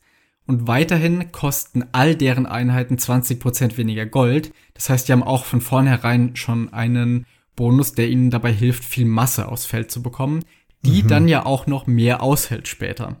Außerdem, wir haben es schon ein paar Mal angesprochen, auf sämtlichen Wassermaps werden irgendwann die Ressourcen knapp. Und da kommt das sehr merkwürdige Unique Building von den Portugiesen ins Spiel. Die können ja ihre Fatoria bauen und dadurch langfristig noch Stein und Gold bekommen und auch Holz, wenn diese Ressourcen schon eine ganze Weile aufgebraucht sind. Und diese Fatoria ist auf Wasser noch mal spannender, weil es auf diesen Maps oftmals gar nicht so viel Sinn ergibt, sonderlich viele Villager zu bauen. Also man boomt sich da gar nicht so sehr hoch wie auf Landmaps, weil es einfach gar nicht so viele Ressourcen gibt, die abgebaut werden können. Und weil ja aber diese Fatorias auch so viel Popspace verbrauchen, sind die hier noch mal ein bisschen spannender als auf Standard-Maps. Felix, sag mir, wie findest du Fatorias? Auf Islands okay. Ansonsten Finger weg. Ah, okay. Ich, ich wollte eigentlich wohin anders hin abziehen. Ich wollte eher so in die Diskussion gehen, soll man Fireships reparieren können oder soll es überhaupt Fatorias im Spiel geben? Und ich mag's immer noch nicht, dass es Fatorias gibt. Geil. Ich mag das Gebäude nicht. Ich find's nicht gut, dass es diesen, das ist einfach auf Islands kommt es mir zu stark vor. Dass du unendlich Ressourcen haben kannst, potenziell, und der Gegner nicht. Der, der Gegner rennt dann immer gegen eine Wand und hat einen Timer drauf. Ja und nein. Das Ding bei denen ist ja, dass sie erst super spät im Spiel so krass und relevant werden, weil ja. bis dahin ist es halt doch Popspace, der dir fehlt als Portugiese, wenn du dich früher baust und wo du dann auf Wasser tendenziell erstmal zurückgeworfen werden kannst. Und wenn du zurückgeworfen wurdest, dann besteht natürlich auch immer die Gefahr, dass durch die Cannon Galleons deine Fetorias zerstört werden. Ja, schon, aber das ist doch genau, was ich meine. An dem Punkt, wo es knapp wird, kannst du deine Fetorias bauen. Und dann wird es doch nicht so knapp für dich. Während der andere immer noch das Problem hat. Umgekehrt, der andere weiß, er muss dich im Grunde, bevor du deine Fetorias bauen kannst, besiegen, weil sonst wird's hinten raus echt, echt eng. Und das meinte ich mit dem Timer. Ja, auf der anderen Seite fehlt halt den Portugiesen dafür Shipwright, ne? Das heißt, die müssen für ihre Schiffe, abgesehen von den 20% Gold, aber oftmals ist ja Holz sogar das, was eher knapp wird, auch mehr ausgeben, als Italiener beispielsweise das müssen. Genau, gibt ihnen auch noch Shipwright. ja, das sage ich ja nicht, es, es fehlt ihnen ja. Ist ja nicht so, dass die Portugiesen nicht Ihre Schiffe haben mehr Leben, sie kosten deutlich weniger. Also sie haben so viel. Plus, die haben ja dann auch noch hier ihre Spezialtechnologie, dass die mehr Armor und Pierce Armor auf ihren Schiffen haben. Ich weiß ja nicht. Es gibt ja einiges, was gut für die ist. Dann haben sie auch noch so ein, so ein einzigartiges Schiff, ne? Die haben ja noch die Karavelle, also ein Schiff, was so ein bisschen funktioniert wie ein Scorpion auf Wasser. Die verschießen jetzt wirklich Projektile, die durch mehrere gegnerische Schiffe durchgehen können und sind dadurch vor allem ein Konter gegen Galleys oder aber auch die Longboats von den Vikings, die ja ähnlich wie Archer auch so aufeinander draufstecken können. Boah, ey, das ist. Das macht mich immer noch wahnsinnig, dass die das können. Dann bist du in so einem Galley-Fight verstrickt und denkst dir, haha, ich habe 80 Galleys. Mein Gegner sitzt da auf einem Fleck, der kann auch maximal 20 haben. Es sind auf einem Fleck einfach 100 Galleys, die übereinander gestapelt werden können. Du kannst überhaupt nicht abschätzen, ob der Kampf jetzt gut oder schlecht für dich ist. Bei den Longboats finde ich ist das immer besonders krass. Da denkst du nach so einem Fight, oh shit, sind nur noch 20 übrig oder so. Das lief nicht so gut, wie ich dachte. Fährst dann drüber. Ach, sind doch noch 50. das ist sozusagen der Punkt, an dem die Karavellen ins Spiel kommen. Die sollen vor allen Dingen Galleys countern. Nicht Fireships, weil Fireships halt einfach nicht so stacken. Man sieht an den ganzen Boni und auch an der Verteuer-Diskussion, Portugiesen sind eine sehr ordentliche Zivilisation für Wassermaps. Nicht umsonst versuchen sie ja in letzter Zeit so ein bisschen den Italienern den Platz 1 streitig zu machen. Ich glaube, es ist halt wirklich so ein bisschen die Timing-Frage. Über die lange Zeit vom Spiel sind die Italiener wohl schon überlegen. Vor allem, weil sie eben Shipwright haben und auch den Zugang zu Fast Fire Ships. Und später dann aber, wenn die Ressourcen eng werden, wie du gesagt hast, dann sind alle Zivilisationen, auch die Italiener gegen die Portugiesen, einfach auf so einem Timer und müssen früher gewinnen, als äh, ihnen die Ressourcen ausgehen. Den größten Vorteil der Fetorias haben wir noch gar nicht benannt, nämlich das sorgt dafür, dass man viel schlechter geratet werden kann. Ja. Weil brauchst du die Wills nicht mehr, die laufen da nicht mehr rum, können nicht von, von irgendwelchen Galleys gesniped werden. Aber ja, kommen wir zu der nächsten Civ, nämlich den Byzantinern, mein aktuell fast liebstes Wasservolk, weil Italiener ist ja irgendwie langsam raus bei uns. Und die Byzantiner, ich als Fire Galley-Spieler, finde die natürlich besonders toll. Denn es gibt gleich mehrere Boni für die byzantinischen Fireships. Erstens, sie greifen 25% schneller an. Ganz so, einfach natürlicherweise. Jedes vierte Schiff gibt es ein fünftes gratis obendrauf. So ungefähr, genau. Was das Micro gegen Fireships sehr viel anstrengender macht. Also Fireship gegen Fireship sollte eigentlich Byzantiner immer gewinnen. Und wenn man es irgendwie ins Castle Age schafft, dann kann man sogar noch Greek Fire erforschen. Und das sorgt dafür, dass diese schon schneller feuernden Feuerschiffe auch noch plus eins Reichweite erhalten, also aus größerer Distanz schießen können. Was das Wegmikron von Feuerschiffen sehr, sehr viel schwieriger macht. Und umso tödlicher wird es, wenn man tatsächlich zwei Gruppen von Fireships hat und damit Galleys abfängt. Ja, die, also die schredden da durch, die verbrennen die Schiffe als, als wären sie aus Holz. ja, außerdem haben die Byzantines ja auch noch einfach alles im Dock. Die können alles erforschen und alle Arten von Schiffen bauen, außer natürlich den Unique Units. Und was bei denen auch noch als Bonus oben drauf kommt, ist ja die günstigere Imperialzeit bei denen. Und gerade auf Wasser ist die Imperialzeit ja nochmal so ein richtiger Power Spike, weil man damit die Fast Fires nochmal bekommt als Byzantines, die ja nochmal stärker sind. Man kriegt Bracer für alle anderen Schiffe. Man hat dadurch auch nochmal mehr Reichweite auf den auf Castles, die irgendwo an der Shoreline stehen. Man hat auf einmal Zugang zu den Cannon Galleons und kann gegnerische Castles effektiv angehen. Das ist auf Wasser nochmal viel stärker, als es auf Land ist. Aha. Vor allem deswegen, weil nachdem man dann früher als ein Gegner diese Upgrades da sind, auf Wasser kein so richtiger Rückzugsort da ist. Also wenn man auf Land später in Imp ist und weiß, okay, der ist jetzt da und ich habe gerade auch hochgeklickt, ich muss jetzt noch diese Zeit irgendwie mit meiner Armee überleben, dann kann ich wieder kämpfen, dann zieht man sich irgendwo hinter Welle zurück oder unter mehrere Castles oder was man sich auch immer zur Verteidigung aufgebaut hat, opfert vielleicht ein bisschen Eco und ein paar Gebäude und kann dann aber nochmal seinen Weg ins Spiel zurückfinden. Auf Wasser ist das sehr, sehr schwer, weil man seine Schiffe nirgendwo tatsächlich verstecken kann, wenn man nicht irgendwo in Engpass mit fünf Castles oder so aufgebaut hat. Dann spielt auch noch mit hinein, dass die Docks natürlich mehr Leben haben, also schwerer zu töten sind, weil alle Gebäude von den Byzantinern stärker sind. Und hinzu kommt auch noch, und das ist nicht zu unterschätzen, dass Town Patrol und Town Watch, also Stadtwache und Nachtwache, so heißt es auf Deutsch, kostenlos sind bei den Byzantinern, insbesondere auf Team Islands, wo es ja schon so einen Landing-Meter gibt, ist das Gold wert, wenn man einfach ein paar Outposts baut und damit die ganze Insel sehen kann. Ja. Die letzte der, ich würde sagen, Top-Wasserzivilisationen wären dann noch die Vikings. Das, denke ich, kann man sagen, ist meine Lieblingszivilisation, gerade wenn wir im Team spielen. Da muss ich mich nicht mit Fireguys rumschlagen, die haben einfach keine Probleme gelöst. ist aber tatsächlich eher auch ein Problem, finde ich. Ja, tatsächlich. Also, dass du gezwungen wirst, in Galleys zu gehen, ist schon. Ich hart. lerne aber immer mehr damit umzugehen. Und es funktioniert dadurch ganz gut, dass ja, wir haben vorhin schon drüber gesprochen, die Schiffe von den Vikings günstiger sind. Das heißt, es fällt einem leichter, mehr Galleys aufs Feld oder vielmehr ins Wasser zu bringen. Und das wird auch nochmal dadurch unterstützt, dass auch die Docks durch den Teambonus 15% günstiger sind. Das heißt, alles in allem wird es den Vikings dadurch ermöglicht, mehr von den Galleys zu haben, als andere Zivilisationen das können und dann auch früher in eine Position zu kommen, wo man es mit Fire Galleys aufnehmen kann. Wobei gerade im 1v1 es dafür halt schon wichtig ist, dass man eher defensiv dockt und sich auch diese Zeit nimmt und den Gegner quasi dazu zwingt, um die Insel drumherum zu fahren und erst dann bei einem anzukommen, wenn man eben tatsächlich auch kämpfen kann. Mhm. Ansonsten haben die Vikings natürlich ihren Eco-Bonus, Wheelbarrow und Handcard umsonst der funktioniert einfach immer und ist natürlich auch auf den Wassermaps großartig, gerade wenn und weil man ja so früh hochklicken möchte. Und das Wichtigste, möchte ich fast sagen, für sie auf Wasser ist die Unique Unit, das Longboat, also das Wikinger-Langschiff, wie man das kennt, mit den großen breiten Segeln, ganz stromlinienförmig und vorne mit diesem Drachenkopf dran. Die fahren super schnell, verschießen viele Pfeile gleichzeitig. Das ist eine ganz andere Attack Animation als bei den ganzen anderen Schiffen. Das hört sich auch cool an. Ja, und die teilen so gut aus und können dann aber auch direkt wieder verschwinden durch die hohe Geschwindigkeit. Das sind gewissermaßen die Cav Archer des Wassers, nur mit mehr Reichweite. Und sie sind so schön responsiv. Das ja. ist so toll. Du klickst und sie schießen sofort. Das fühlt sich so geil an.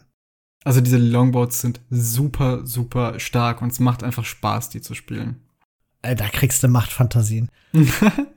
Vor allen Dingen so mit Fireships dagegen ist halt auch einfach kein Spiel mehr, weil die dir wegrennen. Ja, ja. Die sind so speedy, zack, sind sie weg. Und gleichzeitig auf der anderen Seite sind Vikings auch eine Zivilisation, mit denen man sehr guten Landing machen kann, weil sie aus einem Castle raus, was ja immer so der Ausgangspunkt von einem Landing ist, um eine Stelle mal sicher zu haben, direkt eine super Raiding-Einheit bauen können mit den Berserkern. Und durch die Unique Tech werden sie, wenn man sich das denn leisten kann und möchte, noch mal zu einer besseren Raiding-Einheit. Ich finde, wenn sich so eine Einheit dann regeneriert, auch noch in der Wirtschaft, wenn sie mal den Weg unterm Town Center weggefunden hat, das macht sie noch mal so viel nerviger. Mhm. Dann können wir ja zu der zweiten Riege von Wassersifs kommen. Ich würde da zum Beispiel mal die Traviden in den Raum werfen. Ja. Das ist eine der neuen Zivilisationen. Die haben erstens einen fantastischen Vorteil für Schiffe, nämlich jedes Mal, wenn sie in die nächste Zeit kommen, erhalten sie einfach mal so gratis 200 Holz.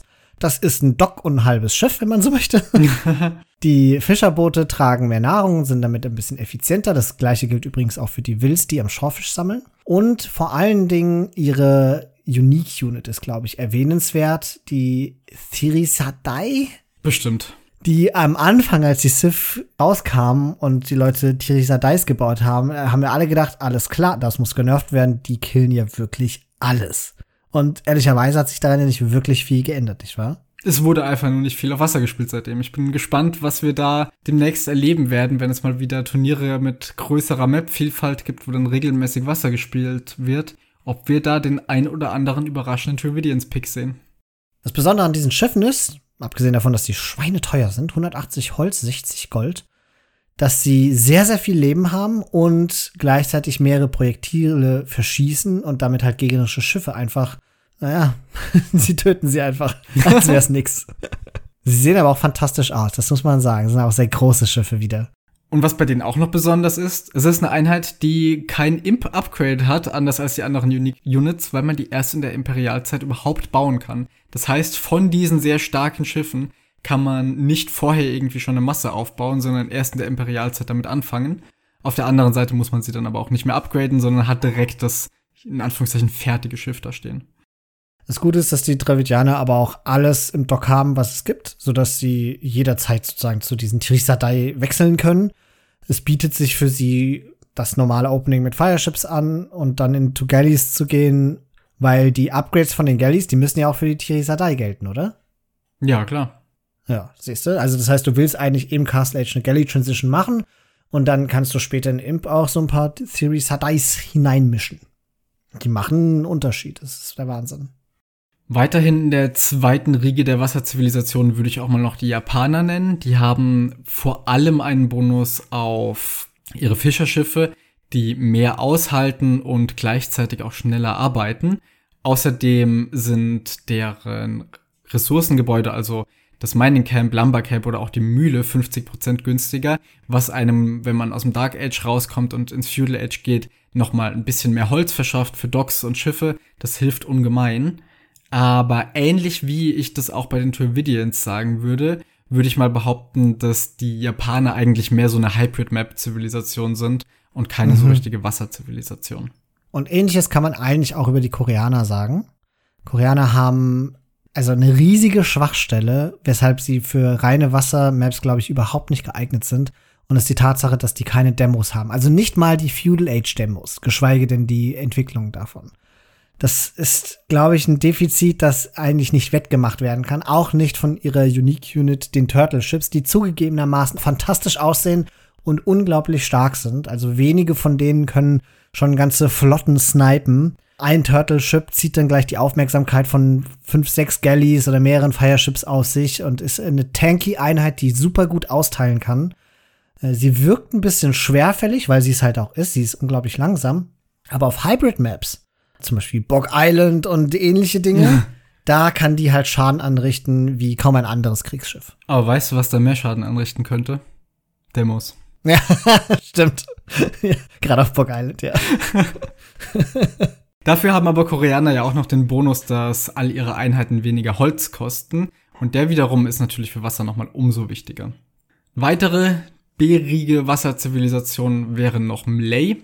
Die kommen schneller ins nächste Zeitalter, was, wir haben es jetzt schon sehr oft betont, einfach super wichtig ist für Wassermaps. Und deren Fishtraps kosten weniger Holz und bieten dafür das Dreifache an Nahrung. Das heißt, gerade im Late Game, wenn dann sämtliche Ressourcen so ein bisschen ausgehen, dann auf einmal hat man mit Melee nochmal einen Vorteil mit diesen Fish Traps. Ich kann mich noch dran erinnern, es gab doch dieses eine ewig, unendlich lange Spiel zwischen Viper und Hera auf Ach, Wasser, ja. wo die wirklich einfach beide keine Ressourcen mehr hatten, auch keine Villager mehr und so, weil es auch nichts mehr zum Abbauen gab. Sie hatten nur noch ganz, ganz wenige Schiffe. Alle gefühlt halbe Stunde konnte einer von denen mal wieder irgendwie Holz und Gold kaufen für ein weiteres Schiff. Und Viper hat es letztlich dadurch gewonnen, dass er Melee war mit den Fish Traps und dadurch noch länger Nahrung zum Verkaufen hatte als Hera. Das war ein Spiel, bei dem ich nicht weiß, ob ich das wirklich. Es hat stattgefunden, das können wir festhalten. Die Melee hatten ja außerdem noch ihre Unique Tech Thalassocracy, die Docks upgradet und zwar zu Harbors und die schießen auf einmal Pfeile. Das ist praktisch, um sie verteidigen zu können und vor allem auch, wenn man viele davon hat oder vielleicht an Engstellen, mhm. dass man auch entweder bessere Kämpfe nehmen kann oder gleich die gegnerische Flotte eben von diesen Bereichen fernhält. Wahnsinnig geiles Upgrade. Also, das macht so schwer, dass die Docks aus dem Spiel genommen werden. Ist aber halt auch schwer zu bekommen, ne? Und Melee ist halt auf der anderen Seite, wie wir schon gesagt haben, B-Riege. Das heißt, man sieht es dann doch nicht so oft. Das ist eher was für Hybrid-Maps wieder. Ja, genau. All diese B-Riege Wassersifts sind eigentlich eher Hybrid-Map-Sifts, würde ich mal sagen. Und Melee. 100% mehr Line of Sight auf den Docks. Da nice. sieht man immer Fisch. Tatsächlich ist das der Vorteil davon. Aber auch wiederum etwas, was ich für zu vernachlässigen finde, weil wenn du deinen Fisch nicht instant siehst, dann fährst halt eine kleine Runde mit deinem Fischerboot. Ja. also, geht so dieser Bonus. Ich finde eine Sif, die so an der Grenze zwischen A und B-Riege ist, sind die Saracens. Die Saracens deshalb, weil sie eigentlich voll die guten Boni haben. Vor allem voran, dass die Galeeren 25% schneller angreifen. Das müsste ihnen eigentlich bei allen Galley-Fights einen super Edge geben. Das Ganze wird nur dadurch ein bisschen beeinträchtigt, dass die halt kein Fast Fire haben. Also es ist klar bei ihnen, sie müssen Richtung Galleys gehen und sie haben halt keinen Shipwright. Aber an und für sich finde ich halt diesen Bonus, 25% schneller schießende Galleys, echt stark. Ja, und auch, was ja mehr oder weniger ihre Identität ist, der Markt, der so viel stärker ist, ist ja auch auf Islands und Wasserspielen später, wenn die Ressourcen ausgehen, super wichtig, dass man da noch zu mhm. besseren Konditionen eben Gold bekommen kann und aber auch Holz, wenn Gegner das unter Umständen nicht mehr können. Und auch hier sieht man wieder an diesem Spiel zwischen Hera und Viper, wie sehr es nachher noch drauf ankommen kann, dass eine Seite noch mal ein paar Schiffe nachkaufen kann und die andere nicht und auch da sind die Sarazenen in der Position, wo sie, wenn es drauf ankommt, noch mal ein paar mehr Ressourcen herzaubern können. Und die beiden Zivilisationen mit B, von denen ich aber sagen würde, dass sie zährige Wassersifs sind, wären noch die Berber und die Bengalis. Die Schiffe von den Berbern fahren 10% schneller. Das erleichtert natürlich Micro noch mal etwas und sorgt auch noch für eine zumindest ein bisschen effizientere Wirtschaft mit Fisch. Und die Bengalis auf der anderen Seite haben Schiffe, die 15 HP pro Minute regenerieren. Wie viel das jetzt letztlich tatsächlich bringt, ist eine andere Frage. Aber sie haben einen Bonus für Wasser. Und bevor wir jetzt zu den Teamgames kommen und wie man da so strategisch vorgeht, noch eine kurze Anmerkung, weil es dafür keinen richtigen Ort gibt und ich das jetzt einfach hier frech reinfüge. Wir haben ja schon ein bisschen über Technologien gesprochen, die relevant sind und es gibt eine Technologie, die auf Wasser tatsächlich relevant sein kann die aber nicht die Schiffe verstärkt, sondern eher die Defensive gegen Schiffe. Und das ist Heated Shot oder glühende Geschosse, was man ab der Ritterzeit in der Universität erforschen kann. Diese Technologie wird gerne vergessen und sorgt dafür, dass Türme 125 Prozent, also mehr als doppelt so viel Schaden in Schiffen machen, als sie es normalerweise tun würden, und Burgen immerhin 25 Prozent mehr Schaden, da die aber sowieso einen hohen Damage Output haben die, die schmelzen die Schiffe und sorgen dafür, dass der Gegner die Küste belagert. Und das Upgrade ist gar nicht teuer. Es kostet 350 Nahrung und 100 Gold. Das kann man sich schon leisten, auch wenn man die ganze Zeit auf Schiffe geht. Ich kann es nur empfehlen, das zu machen, wenn man in Bedrängnis gerät. Es gibt ja dann auch im 1v1 auf Wasser noch so ein paar, ich sag mal, eher Off-Meta-Strategien, die in Richtung Landing gehen, wo man dann von vornherein sagt, okay, ich habe gar keine Lust, mich mit den ganzen Schiffen hier und sowas abzugeben. Ich gehe direkt am Anfang mit meinem Scout und Wild schon rüber und mache Druck auf Land und versuche einfach so das Spiel zu entscheiden. Aber das ist wirklich nochmal, würde ich sagen, eine ganz eigene Sache. Spielt im 1v1 auch gar nicht so die riesige Rolle wie im Team, wo das ja halb zum Meta geworden ist mittlerweile. Um, um nichts fast zu sagen, leider sogar ganz. Ich glaube, das findet im 1v1 ja viel mehr wirklich dann statt, wenn Leute bewusst sagen, okay, mein Gegner ist besser auf diesen Maps als ich. Ich muss das tun, weil wenn ich normal Wasser spiele, habe ich keine Chance. Wo aber Landings ein Ding ist, das sind die Teamgames, also mehrere Leute in einem Team und dann hat natürlich einer die Kapazitäten zum Landen auf der anderen Seite.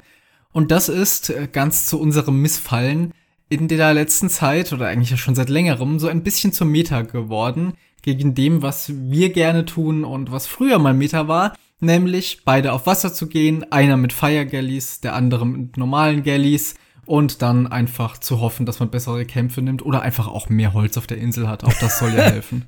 ja, das war noch damals, ne, als die Inseln noch nicht ganz so gebalanced waren. Ich weiß noch, wir hatten irgendwann im Nachhinein mal nachgeschaut und in Capture Age kann man hier wunderbar einfach Bäume doppelklicken und sieht dann, wie viele äh, zum Beispiel, also wie viele gerade im Sichtfeld sind. Und irgendwann gab es mal eine Situation, wo auf einer gegnerischen Insel einfach 50.000 mehr Holz war oder mhm. so. Sehr fair, diese Spiele. theoretisch sind ja dadurch die Spiele spannender geworden, ne? Andererseits verändert das sehr viel vom Spielablauf. Beispielsweise haben wir früher, als wir Wasser gelernt und gespielt hatten, nie gewallt. Es gab überhaupt keinen Grund zu wallen, weil ja niemand gelandet hat vor Imp. Mittlerweile ist das ganz anders. Also da kann es sich durchaus lohnen, gerade beim Anblick mancher Zivilisationen, die so gepickt werden auf Team Islands, zu sagen, ich mache Preemptive Walls und eine Angewohnheit, die wir auch dadurch gewonnen haben, die sehr sinnvoll ist, Häuser einfach entlang der Küste zu bauen, Outposts zu bauen rundum um die Insel, um jederzeit Sichtfeld zu haben darüber, wenn jemand landet. Denn ein Landing hat so eine, wie soll ich sagen, es braucht seine Zeit, bis es wirklich wirksam sein kann, da man gerade im Early Game maximal fünf Einheiten rüberschicken kann. Das sind dann irgendwie zwei, drei Wills plus der Scout. Und diese zwei, drei Wills brauchen ja auch schon ein bisschen Zeit, um dann die ersten Gebäude zu bauen. Es ist nicht so, dass man da hinkommt und dann plötzlich zugespammt wird, sondern der Sinn eines Landings ist es, nicht nur Einheiten rüber zu transportieren, sondern sich auch dauerhaften Platz auf der Insel zu sichern, den Gegner auf seiner eigenen Insel von Ressourcen abzuschirmen und halt eben Villager zu eideln oder zu töten und damit auch dafür zu sorgen, dass der Gegner dann auch nicht auf Wasser weiter Schiffe bauen kann, und dann kommt die zweite Person ins Spiel, nämlich das Teammate, das ja kein Landing macht, sondern ganz, ganz stark auf Wasser geht. Und im besten Fall läuft das dann so, wenn einer landet, stürzt er die Gegner ins Verderben, lenkt sie ab, damit das eigene Teammate Wasser gewinnen kann und dann kann man einen tollen Fischboom dahinter aufziehen. Ja, hierbei gilt die Maßgabe, gerade für den, der das Landing macht, dass es nicht drauf ankommt, jetzt einen der Gegner komplett aus dem Spiel zu nehmen oder so, sondern ihn einfach dazu zu bringen, dass er sich auf Land konzentrieren muss. Und wenn das erreicht ist, kann man auch gut und gerne einfach zum anderen gehen und den zum gleichen bringen. Einfach um dem Teammate zu ermöglichen, dass der Wasser gewinnt. Es kommt überhaupt nicht drauf an, da jetzt als derjenige, der das Landing macht, Villager ohne Ende zu töten oder zu sagen, so, der hier ist jetzt einfach tot, du, wir spielen jetzt zwei gegen eins oder so, sondern es kommt wirklich darauf an, dem Teammate zu ermöglichen, dass der es auf Wasser sehr leicht hat, um da die volle Kontrolle zu erlangen. Ja. Und dann stellt sich wieder mal die Frage, wo lande ich denn? Also auf Team Islands gehen wir mal von einem 2v2 aus. Dann haben wir eine große Insel, auf der sich zwei Spieler befinden. Da gibt es beide Seiten plus die Mitte, wo erstmal niemand ist. Ich kann dir sagen, wo ich immer lande. Unter dem Town Center des Gegners? Nein, da wo sein Scout gerade unterwegs ist. ja. das ist sozusagen die verteidigende Haltung. Wenn ich ahne, dass ich gelandet werde oder Angst davor habe, dann ist es sehr sinnvoll, die Stellen der Map mit dem Scout zu patrouillieren, auf die man die wenigste Sicht hat und wo man am ehesten erwartet, dass man gelandet wird. Auf Team Islands gibt's ja, da gibt's ja schon unterschiedliche Inseln. Wenn man Glück hat, dann hat man ein sehr breites Stück Insel. Das ist deshalb gut, weil man dann die Ressourcen in aller Regel sicher sammeln kann, ohne dass man von Galleys und sowas geranged werden kann. Der Nachteil dabei ist aber, dass man nicht bis zum Rand gucken kann und der Gegner auch auf der Seite der Insel landen kann, ungesehen, auf der man sich selbst befindet. Der Nachteil daran aber, ein Landing an einer Spitze einer Insel zu machen, ist, dass man nicht die freie Auswahl hat, in welche Richtung man geht und natürlich ist die Wahrscheinlichkeit sehr viel höher, gespottet zu werden. Also man muss dann auch den einen Gegner beschäftigen, bei dem man gelandet ist. Deswegen ist es doch, glaube ich, sehr viel sinnvoller, in der Mitte der Insel zu landen. Also gerade wenn wir schon gemerkt haben, dass unsere Gegner gefrontdockt haben, ist mein liebster Landing-Spot eigentlich immer hinten in der Mitte auf der gegnerischen Insel. Also tatsächlich einmal komplett drumrum fahrend, in der Hoffnung eben, dass man nicht auf gegnerische Schiffe stößt und dann hinten landen. Das kommt einerseits ein bisschen unerwarteter und wie gesagt, andererseits läuft man weniger in Gefahr, in die ersten äh, Galleys oder sowas reinzulaufen, beziehungsweise auch von einem Dock gesehen zu werden. Jetzt könnte man natürlich sagen, haha, das kann man doch voll einfach verändern. Jeder von den zwei Leuten aus dem Team stellt halt eine Fire Galley oben an die, diesen kleinen Durchgang, wo man, wo du dann mit deinem Transportschiff vorbeifahren würdest, um hinten zu deren Insel zu gelangen. Aber wenn die beiden das machen, dann ist das schon mal ein Riesenvorteil für denjenigen im anderen Team, der halt Wasser umkämpfen möchte, weil die Gegner natürlich ihre Fire Galleys woanders abgestellt haben. Hinzu kommt, dass eine Fire Galley oder eine Galeere sowieso nicht, die killen nicht so schnell das Transportschiff. Das Transportschiff kann an dem vorbeidüsen. Dann ist zwar das Landing gespottet, aber das Landing kann man trotzdem noch durchziehen und es wird immer noch jederzeit dafür sorgen, auch wenn es gespottet wurde, dass der Gegner auf das Landing reagieren muss. Die müssen sich absprechen, wer macht jetzt was. Vielleicht müssen sie Walls ziehen, was Holz kostet. Insofern ist das so dann auch schon ein Win für die Angreifenden und für die Landenden, wenn da zusätzliche Fireships irgendwo abgestellt werden.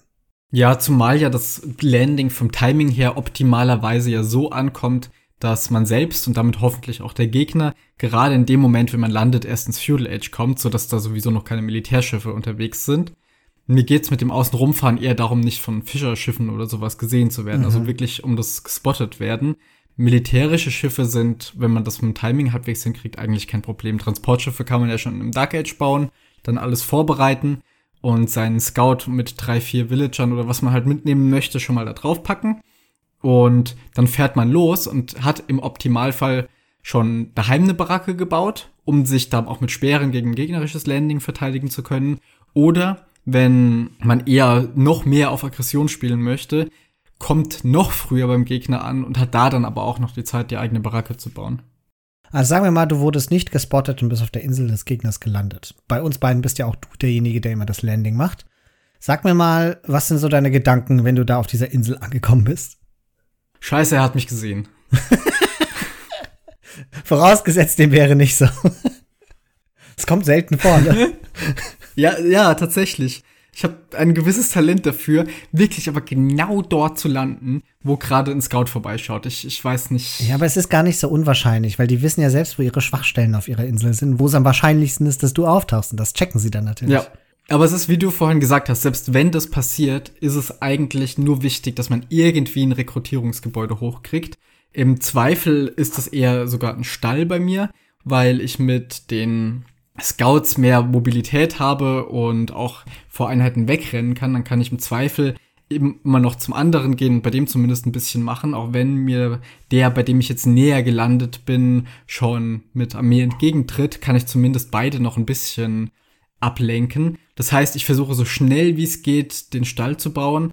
Falls ich gesehen werde, auch die Villager schon irgendwie dabei einzuwallen. Und dann kommt es so ein bisschen drauf an, zu schauen, was die Gegner tun ob es Sinn ergibt, ein zweites Rekrutierungsgebäude zu bauen, vielleicht für einen anderen Einheitentyp oder sogar einen zweiten Stall, wenn es besonders gut läuft. Aber das ist dann eher meistens etwas, was man später tut, wenn man wirklich sieht, man macht Schaden und das Investment lohnt sich.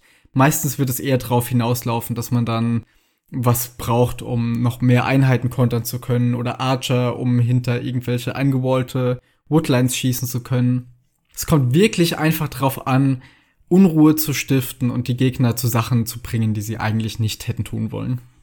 Ich würde auch sagen, dass es besser ist, denjenigen anzugreifen, der primär auf Wasser geht. Weil das halt dafür sorgt, dass der Wasserspieler die Vorherrschaft über Wasser gewinnen kann. Und gleichzeitig auch bedeutet, dass derjenige, der ein Landing macht, sich nicht um Nahrung sorgen muss, weil er seine Fischerboote hat. Ja, das ergibt auf jeden Fall mehr Sinn. Was würdest du denn so sagen, sind die Top-Zivilisationen für so ein Landing? Das, ich habe auch überlegt, so im Vorfeld, was werde ich da nennen, wenn diese Frage kommt. Und am Ende bin ich da gelandet und habe gesagt, eigentlich ist das fast egal, weil das so früh im Spiel geschieht, dass du mit völlig generischen Einheiten dein Landing in ein total fatalen Schlag umwandeln kannst, weil du brauchst da keine besonderen Boni. Du brauchst ein paar Archer, um den Wasserspieler von Gold runterzunehmen. Oder Scouts. Und es ist eigentlich egal, womit du das machst. Du könntest theoretisch sogar Tower rushen, auch wenn ich das für schwierig halte, weil du halt gegen zwei Leute spielst und die das in aller Regel dann doch irgendwie niedermachen können. Aber eigentlich brauchst du nur diesen disruptiven Moment in der Wirtschaft des Gegners. Und das kannst du mit fast allem machen. Ja. Ich würde tatsächlich sagen, Dravidians bieten sich an. Ein bisschen sage ich das deswegen, weil äh, du kennst mich, ich versuche immer diese neuen Zivilisationen unterzubringen und Sachen mit denen zu machen. Aber andererseits, das zusätzliche Holz hilft mit Rekrutierungsgebäuden, vielleicht sogar, um noch ein Fischerschiff hinzuzufügen, wenn man merkt, okay, mein Teammate macht es gut, dass mit dem Wasser läuft. Oder aber auch für Rekrutierungsgebäude. Es gibt einfach generell so ein bisschen mehr Optionen. Und andererseits aber auch die günstigen Infanterie-Upgrades sorgen dafür, dass wenn man sehr aggressiv das Ganze spielen möchte und auch die Baracke schon auf der anderen Seite baut, dass man dort dann Man-at-Arms Archer oder sowas ja. spielen kann, was ja ohnehin schon eine sehr starke Spieleröffnung ist. Und die dann gegen jemanden, der am liebsten gar nicht auf Einheiten gegangen wäre, ist natürlich nochmal umso besser. Auf der anderen Seite liegen vielleicht Magias nah mit dem Angriffsbonus, um dann noch mehr Schaden machen zu können, außerdem die günstigeren Scouts. Ich glaube, es kommt wirklich drauf an, dass man da vielleicht die Zivilisationen erwischt, die generell gut darin sind, im Feudal Age schon Schaden zu machen.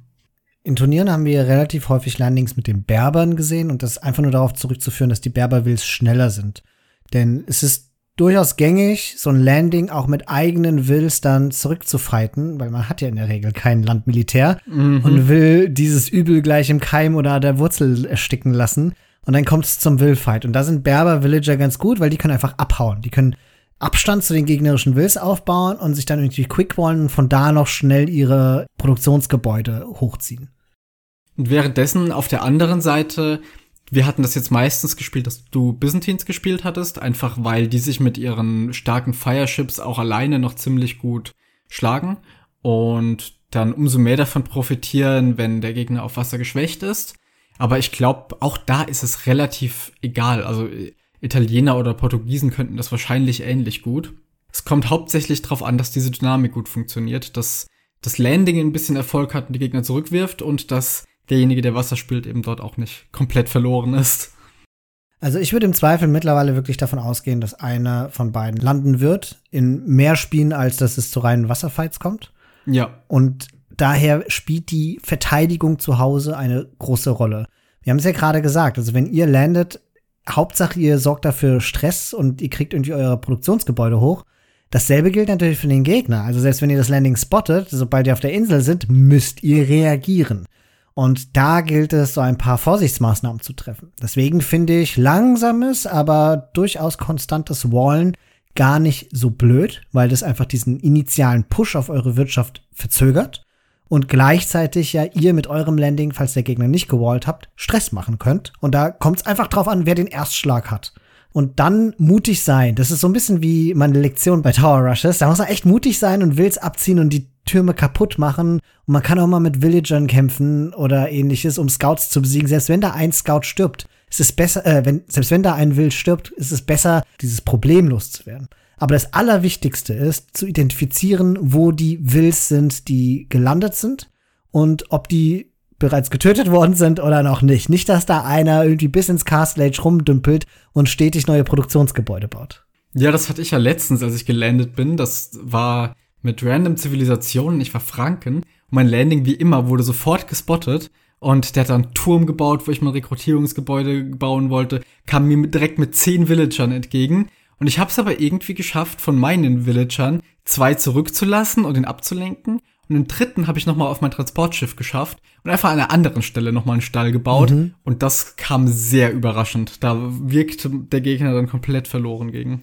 Mit der Verteidigung auf der eigenen Seite, mit diesem Wallen, das ist was, was du gerne machst. Ich bin ja sowieso auch in, auf Arabia oder so jetzt nicht so wallfreudig, sondern spiele das lieber offen und auf Team Islands ist mir natürlich mein Holz noch wichtiger. Ich versuche da eher drauf zu setzen, dass ich es irgendwie anderweitig mitbekomme und baue dann eher Häuser überall an der Shoreline oder sowas, aber es ist natürlich sehr viel riskanter, als was du tust. Aber man muss ja auch sagen, ich habe dich im Team, ja, und du kriegst immer den komischen Scheiß ab. Eigentlich muss ich mir auch keine Gedanken machen. ja, ja. Man lernt so aus den Lebenserfahrungen, ne? Da merkt man mal, wie unbeschwert du durch dein Leben gehst in Age ja. of Empires, dass du dir einfach keine, du, ach, boah, das brauche ich nicht. Wenn man Christian im Team hat, braucht man keine Angst vor Tower Rushes, Castle Drops oder all diesem Kram zu haben. Die, die Leute, die das machen wollen, gehen zur Not quer über die Map und zu Christian. Ja. Die Erfahrung ist eindeutig und zeigt das. Das wird sich irgendwann wendet sich das Blatt, Felix. Und dann kriegst du das alles ab. Wir werden sehen. Würdest du denn sagen, dass es noch Sinn ergibt, die alte Meta zu spielen? Würdest du das überhaupt noch empfehlen? Also beide auf Wasser zu gehen und von vornherein sagen, wenn es ein Landing gibt, wir werden das schon irgendwie abwehren. Im Optimalfall fangen wir das auf Wasser schon ab durch irgendwie eine frühere Uptime. Oder werden das irgendwie gemeinsam dann auf Land abwehren und währenddessen aber trotzdem beide auf Wasser gehen, um uns langfristig diese Kontrolle und auch die Wirtschaft mit dem Fisch zu sichern. Ergibt das überhaupt noch Sinn? Zunächst einmal würde ich sagen, ein gut gemachtes frühes Landing im Dark Age ist eigentlich nicht abzuwehren, weil du ja. nichts hast, womit du dieses Landing verhindern kannst. Äh, du kannst das spotten und dich entsprechend darauf vorbereiten. Und man muss ja dabei bedenken, ein Landing setzt der einen Spieler erstmal weit zurück. Der setzt seine Ressourcen im Militär auf einer gegnerischen Insel mit zwei Gegnern, das heißt, es ist ein 2v1. Wenn das nicht richtig reinhaut, wenn man das halbwegs gut verteidigt, dann steht man sehr gut da, besser als der Gegner, der gelandet hat. Andererseits ist es relativ leicht, mit einem Landing die eigentliche Doppel, wir gehen auf Wasser Meter kaputt zu machen und sehr disruptiv zu sein. wenn man da nicht entschlossen drauf reagiert, dann macht man nichts mehr richtig und nur noch so halbgare Dinge. Und dann kann ein Spieler zwei Leute aus dem Spiel nehmen, während der andere dahinter Wasser gewinnt. Also ich glaube, ein Landing ist mittlerweile deswegen so, so meta geworden, weil die Wahrscheinlichkeit, das gut zu machen, wenn man es mal ein bisschen geübt hat und weiß, was man tut, sehr hoch ist, dass man das Landing hinbekommt. Und dann muss man noch gut genug sein auf der gegnerischen Insel. Aber sobald man dort gelandet ist, verändert man das Gameplay vom Gegner. Und das allein, der Impact ist so groß. Also ich würde, glaube ich, gerade wenn ich irgendwie kompetitiv spielen möchte, immer zum Landing hin denken und nicht reine Wassermeter spielen.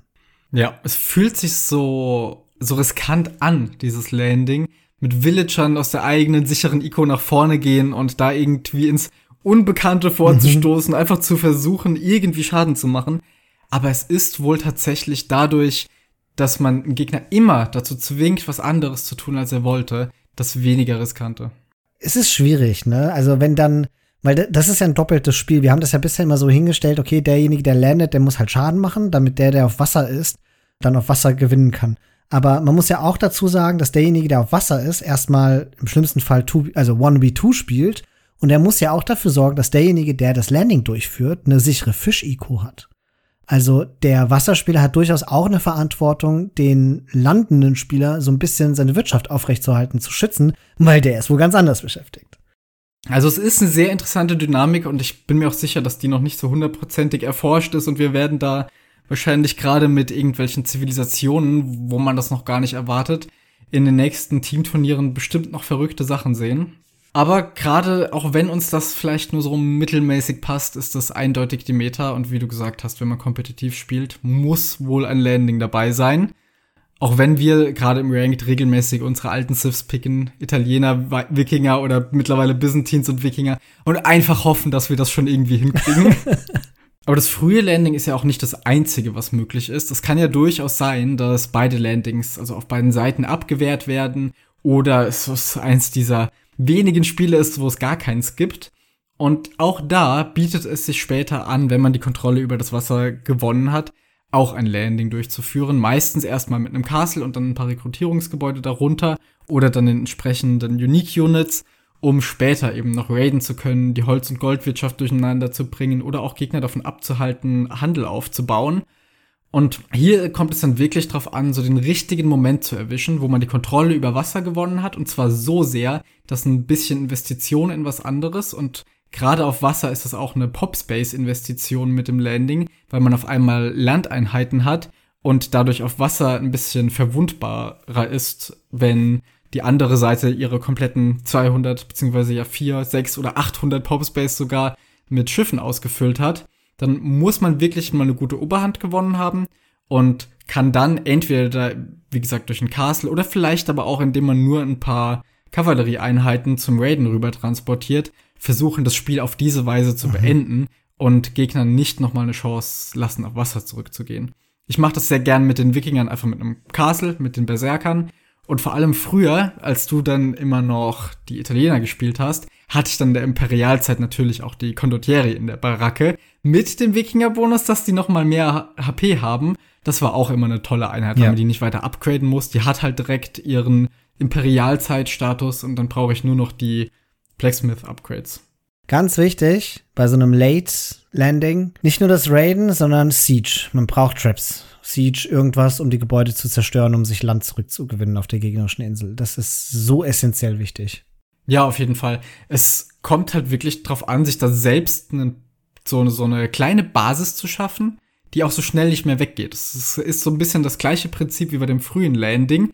Man muss nicht direkt alles aufräumen oder so, sondern einfach die Konzentration dann auf das Stück der Map lenken, um über alles andere weitere Kontrolle zu gewinnen. Man kann nicht genug Wills rübertragen bei so einem Late Landing. Weil man muss davon ausgehen, dass welche gesniped werden, dass welche sterben, dass ein Counter-Castle gebaut wird. Gegner wird ja nicht tatenlos zusehen, während man da auf der Insel von denen landet. Zumal im späten Verlauf des Spiels sowieso die Sichtweite eigentlich auf die ganze Insel übertragen wurde und man alles mitbekommt. Dementsprechend nicht mit Villagern sparen, davon ausgehen, dass man einiges verliert. Aber wenn man Landing macht und es scheitert, dann ist das Investment halt einfach, das war viel zu groß. Und deswegen lieber Wills verlieren und trotzdem das Castle hochbekommen. Und am besten auch an der Stelle, wenn man das irgendwie gescoutet hat, meistens weiß man es ja durch die Schiffkämpfe, wo vielleicht nicht schon um die ersten zwei gegnerischen Castles in Trap-Reichweite stehen, denn dann fällt es sehr leicht, das zu verteidigen, sondern irgendwo einfach, wo man erstmal kurz Ruhe hat, sich etwas aufbauen kann und nicht sofort quasi in den ersten Zügen niedergetrappt wird. Dann glaube ich, bleibt noch ein kleineres Thema, das wir besprechen müssen, und das ist der Trade, den man so im Laufe des Spiels aufbauen muss wenn man nicht gerade Portugiesen ist. Und zwar stellt sich immer die Frage, wann beginnt man zu traden und wie soll man traden? Wir haben ja auf Team Islands oder generell auf Wasserkarten halt die Qual der Wahl, ob wir auf Land oder auf Wasser traden, denn man kann aus Docks ja auch Trade-Cocks bauen. Und nach wie vor ist es irgendwie nicht Meta, Trade-Cocks zu bauen, sondern man tradet immer auf dem Land. Ich glaube, das hat alleine schon den Grund, dass wenn man so hinter der Insel entlang traden würde mit den Trade-Cocks, dass die ja immer so quasi seitlich da rausfahren würden aus dem Dock und nicht frontal drauf und man die Docks nur nebeneinander, also oder beziehungsweise ja eigentlich eher voreinander bauen kann und nicht wie die Märkte nebeneinander, so dass du quasi nur eine ganz schmale und lange Linie hast, wo deine Tradecocks fahren, während du mit Marktkarren ja meistens mehrere Märkte nebeneinander hast, sich das Ganze so ein bisschen entzerrt und die sich nicht gerade so viel blockieren im Optimalfall. Ich glaube, das ist einfach so ein Effizienzgrund. Ich glaube nicht. Ehrlicherweise, ich weiß gar nicht, ob Trade Cox stacken oder nicht oder ob die sich wirklich blockieren, weil ich es einfach nie gesehen habe. Aber ich habe mir das immer anders erklärt. Und zwar dachte ich, wann fängst du an, hinten Docks zu bauen und daraus zu produzieren? Musst du nicht permanent aus deinen anderen Docks richtige Schiffe produzieren? Willst du wirklich deine Docks, dein Militärgebäude, dein hauptsächliches Militärgebäude auf Wasser benutzen, um Eco-Einheiten zu bauen? Da weiß ich nicht, wo der Ort und der Platz dafür sein soll. Andererseits kostet ein Dock weniger als ein Markt. Ja, schon, aber dafür ist es ist trotzdem ein anderes Gebäude. Und, weil es ist ja nicht damit getan, dass du zwei Tradecocks baust, sondern da baust du halt auch deine 50. Das sind 50 Wassereinheiten, die du aus deinen Docks baust, wo du auch hättest Kriegsschiffe bauen können. Wir machen hier gerade sowieso sehr theoretische Punkte. Für mich wäre das schon ganz praktischer, dass ich einfach ständig, um meine Schiffe zu benutzen, die Hotkeys benutze, um alle Gebäude davon auszuwählen. Also alle Docks und dann auch jedes Mal, wenn ich das tue, gewohnheitsmäßig einen neuen Sammelpunkt setze und ich niemals hinkriegen würde, aus zwei oder drei bestimmten Docks nur die Handelsschiffe zu produzieren und die dann auch an eine bestimmte Stelle fahren zu lassen. Ja, wobei das, das ist das gleiche Prinzip wie im Late Game Raiding, wo ich dann auf meine Gebäude die Control Groups mache. Ja. Das könntest du auch mit einem Hafen machen. Also man kann das schon lösen, aber das wäre ein Gewohnheitsding, das muss man ändern. Von der Effizienz her ist es wahrscheinlich, wenn, wenn die sich tatsächlich nicht blockieren sollten, ähnlich. Ja. Du hast ja die gleiche Strecke, wenn du jetzt ganz außen an der Insel einen Markt baust oder eben an gleicher Distanz die, ähm, die, die Docks. Insofern, wahrscheinlich liegt es auch einfach ein bisschen daran, dass Trade bei der Mitte von der Insel immerhin noch mal etwas sicherer mhm. ist, als wenn dann trotzdem gegnerische Schiffe da außen rumkommen ja. und man das eher noch mit Castles verteidigen kann. Aber ganz sicher bin ich mir auch nicht. Also ohne euch das jetzt zu hundertprozentig begründen zu können, normaler Trade auf Land in der Mitte der Insel ist die Meta. Ja. In der Mitte der Insel möglichst so, dass es halt nicht rangeable ist. Deswegen die Märkte auch vielleicht nicht immer ganz an den Rand bauen, außer man hat halt Wasserkontrolle und wird die niemals wieder verlieren. Ähm, immerhin können Galleys beziehungsweise auch Bombard Cannons, äh, nee, wie heißt es jetzt, sage ich es auch schon falsch. Cannon, Cannon Galleons ja relativ leicht Märkte auch snipen. Also mit ein bisschen Abstand, das funktioniert schon. Die Distanz ist sowieso nicht die maximale. Und dann heißt Straight Cuts raushauen. Und zwar echt viele, weil früher oder später geht einem das Gold aus. Und das Schwierigste daran ist, da die Holz und Gold kosten, kosten sie dieselben Ressourcen wie Schiffe. Und da eine große Gruppe an Trade Cards aufzubauen, ist echt schwierig, weil man es zu einem Zeitpunkt kommt, macht, wo sowieso das Holz auch schon ausgeht und das Gold. Und das führt uns zu dem Thema, dass man das nicht zu spät machen darf, weil wenn am Ende kein Holz mehr auf der Insel ist, um Trade aufzubauen, dann, also kaufen wird man es nicht können. Wahrscheinlich ist auf Team Islands der richtige Punkt dafür gekommen, wenn man bei 200 Pop ist und noch Schiffe in der Queue sind. Dann sollte man wohl anfangen zu traden. Und Villager zu töten. Vielleicht. Auch das. Auch ein wichtiges Element auf Team Islands. Frühzeitig anfangen, die Ikota wieder zu verkleinern tatsächlich. Es ist so schnell alles abgebaut und man hat dann nichts mehr davon, wenn sich die Villager einfach nur auftürmen vor der letzten Woodline. Einfach löschen irgendwann. Also der beste Weg, diese Villager loszuwerden, ich nehme mir das jedes Mal vor und während des Spiels vergesse ich es, ist, sie in Transportschiffe zu setzen, auf die gegnerische Insel zu bringen. Wenn sie unterwegs sterben, macht nichts weil wolltest du eh sterben lassen. Und wenn sie doch drüben ankommen, dann irritieren sie, bauen vielleicht noch was und können im schlimmsten Fall auf der gegnerischen Seite anfangen, Holz zu hacken, bis sie sterben. Stimmt. Kostet aber halt auch wieder ein Transportschiff. Und Micro und ja. So, und mit diesem wunderbaren Tipp von dir zum Villager loswerden, glaube ich, sind wir durch mit dem Wasser-Podcast, mit Islands. Wir haben uns jetzt gerade, was das Teamspiel angeht, hauptsächlich auf Team Islands gestürzt und wenig über das normale Islands gesprochen. Es gibt ja auch noch sowas wie Northern Isles und was weiß ich alles für kuriose Wasserkarten. Ich glaube, auf Northern Isles sind Landings halt noch mal viel wichtiger und stärker und werden wahrscheinlich einfach von allen Beteiligten gemacht oder abgewehrt. Ja. Auf den normalen Inseln im Multiplayer ist halt alles sowieso super merkwürdig. Migration wäre da ja auch zu nennen. Das ist doch, glaube ich, die Map, wo man jeder auf so einer kleinen Insel startet und dann die Mitte so groß ist, wo man ja. früher oder später hin muss. Genau, also das sind so adaptive Dinge, da muss man sich halt ein bisschen anpassen, aber wir haben jetzt mehr oder weniger in der Theorie die allgemeine Meta auf Team Islands besprochen, ja. Die vor allem für Teamspiel eben auch wichtigste Wassermap. Insofern muss dieser doch schon sehr lang gewordene Podcast da jetzt nicht noch länger werden für die unwichtigeren und kleinen Maps. Jawohl, also dann bringen wir das Ganze mal zu Ende. Man könnte sagen, schaukeln wir mal das Schiff. Willst du den Podcast zu Wasser lassen? Raus aus dem Trockendock hinein Du weißt doch, ich bin sehr nah am Wasser gebaut. Das ist ein emotionaler Moment für dich, wenn so ein Schiff zu Wasser ja, geht. Wenn es ja. vorbei ist, dann muss ich. Aber ich freue mich auf den nächsten Podcast, denn die gibt's bei uns ungefähr im wöchentlichen Rhythmus. Vielen Dank, dass ihr bis zum Ende zugehört habt. Vielen Dank, wenn ihr uns positiv bewertet, wenn ihr uns auf äh, unserer Homepage und auf unserem Discord-Server besucht oder zu Unterstützern dieses Podcasts werdet. Vor allen Dingen freuen wir uns, wenn ihr bei uns in Discord auftaucht und mit uns quatscht. Dieser Podcast ist ja mehr oder weniger auch aus einer solchen Diskussion entstanden. Daher seid ihr alle herzlich willkommen. Jetzt wünschen wir euch viel Spaß bei euren feuchten Abenteuern. Bis zum nächsten Mal. Tschüss.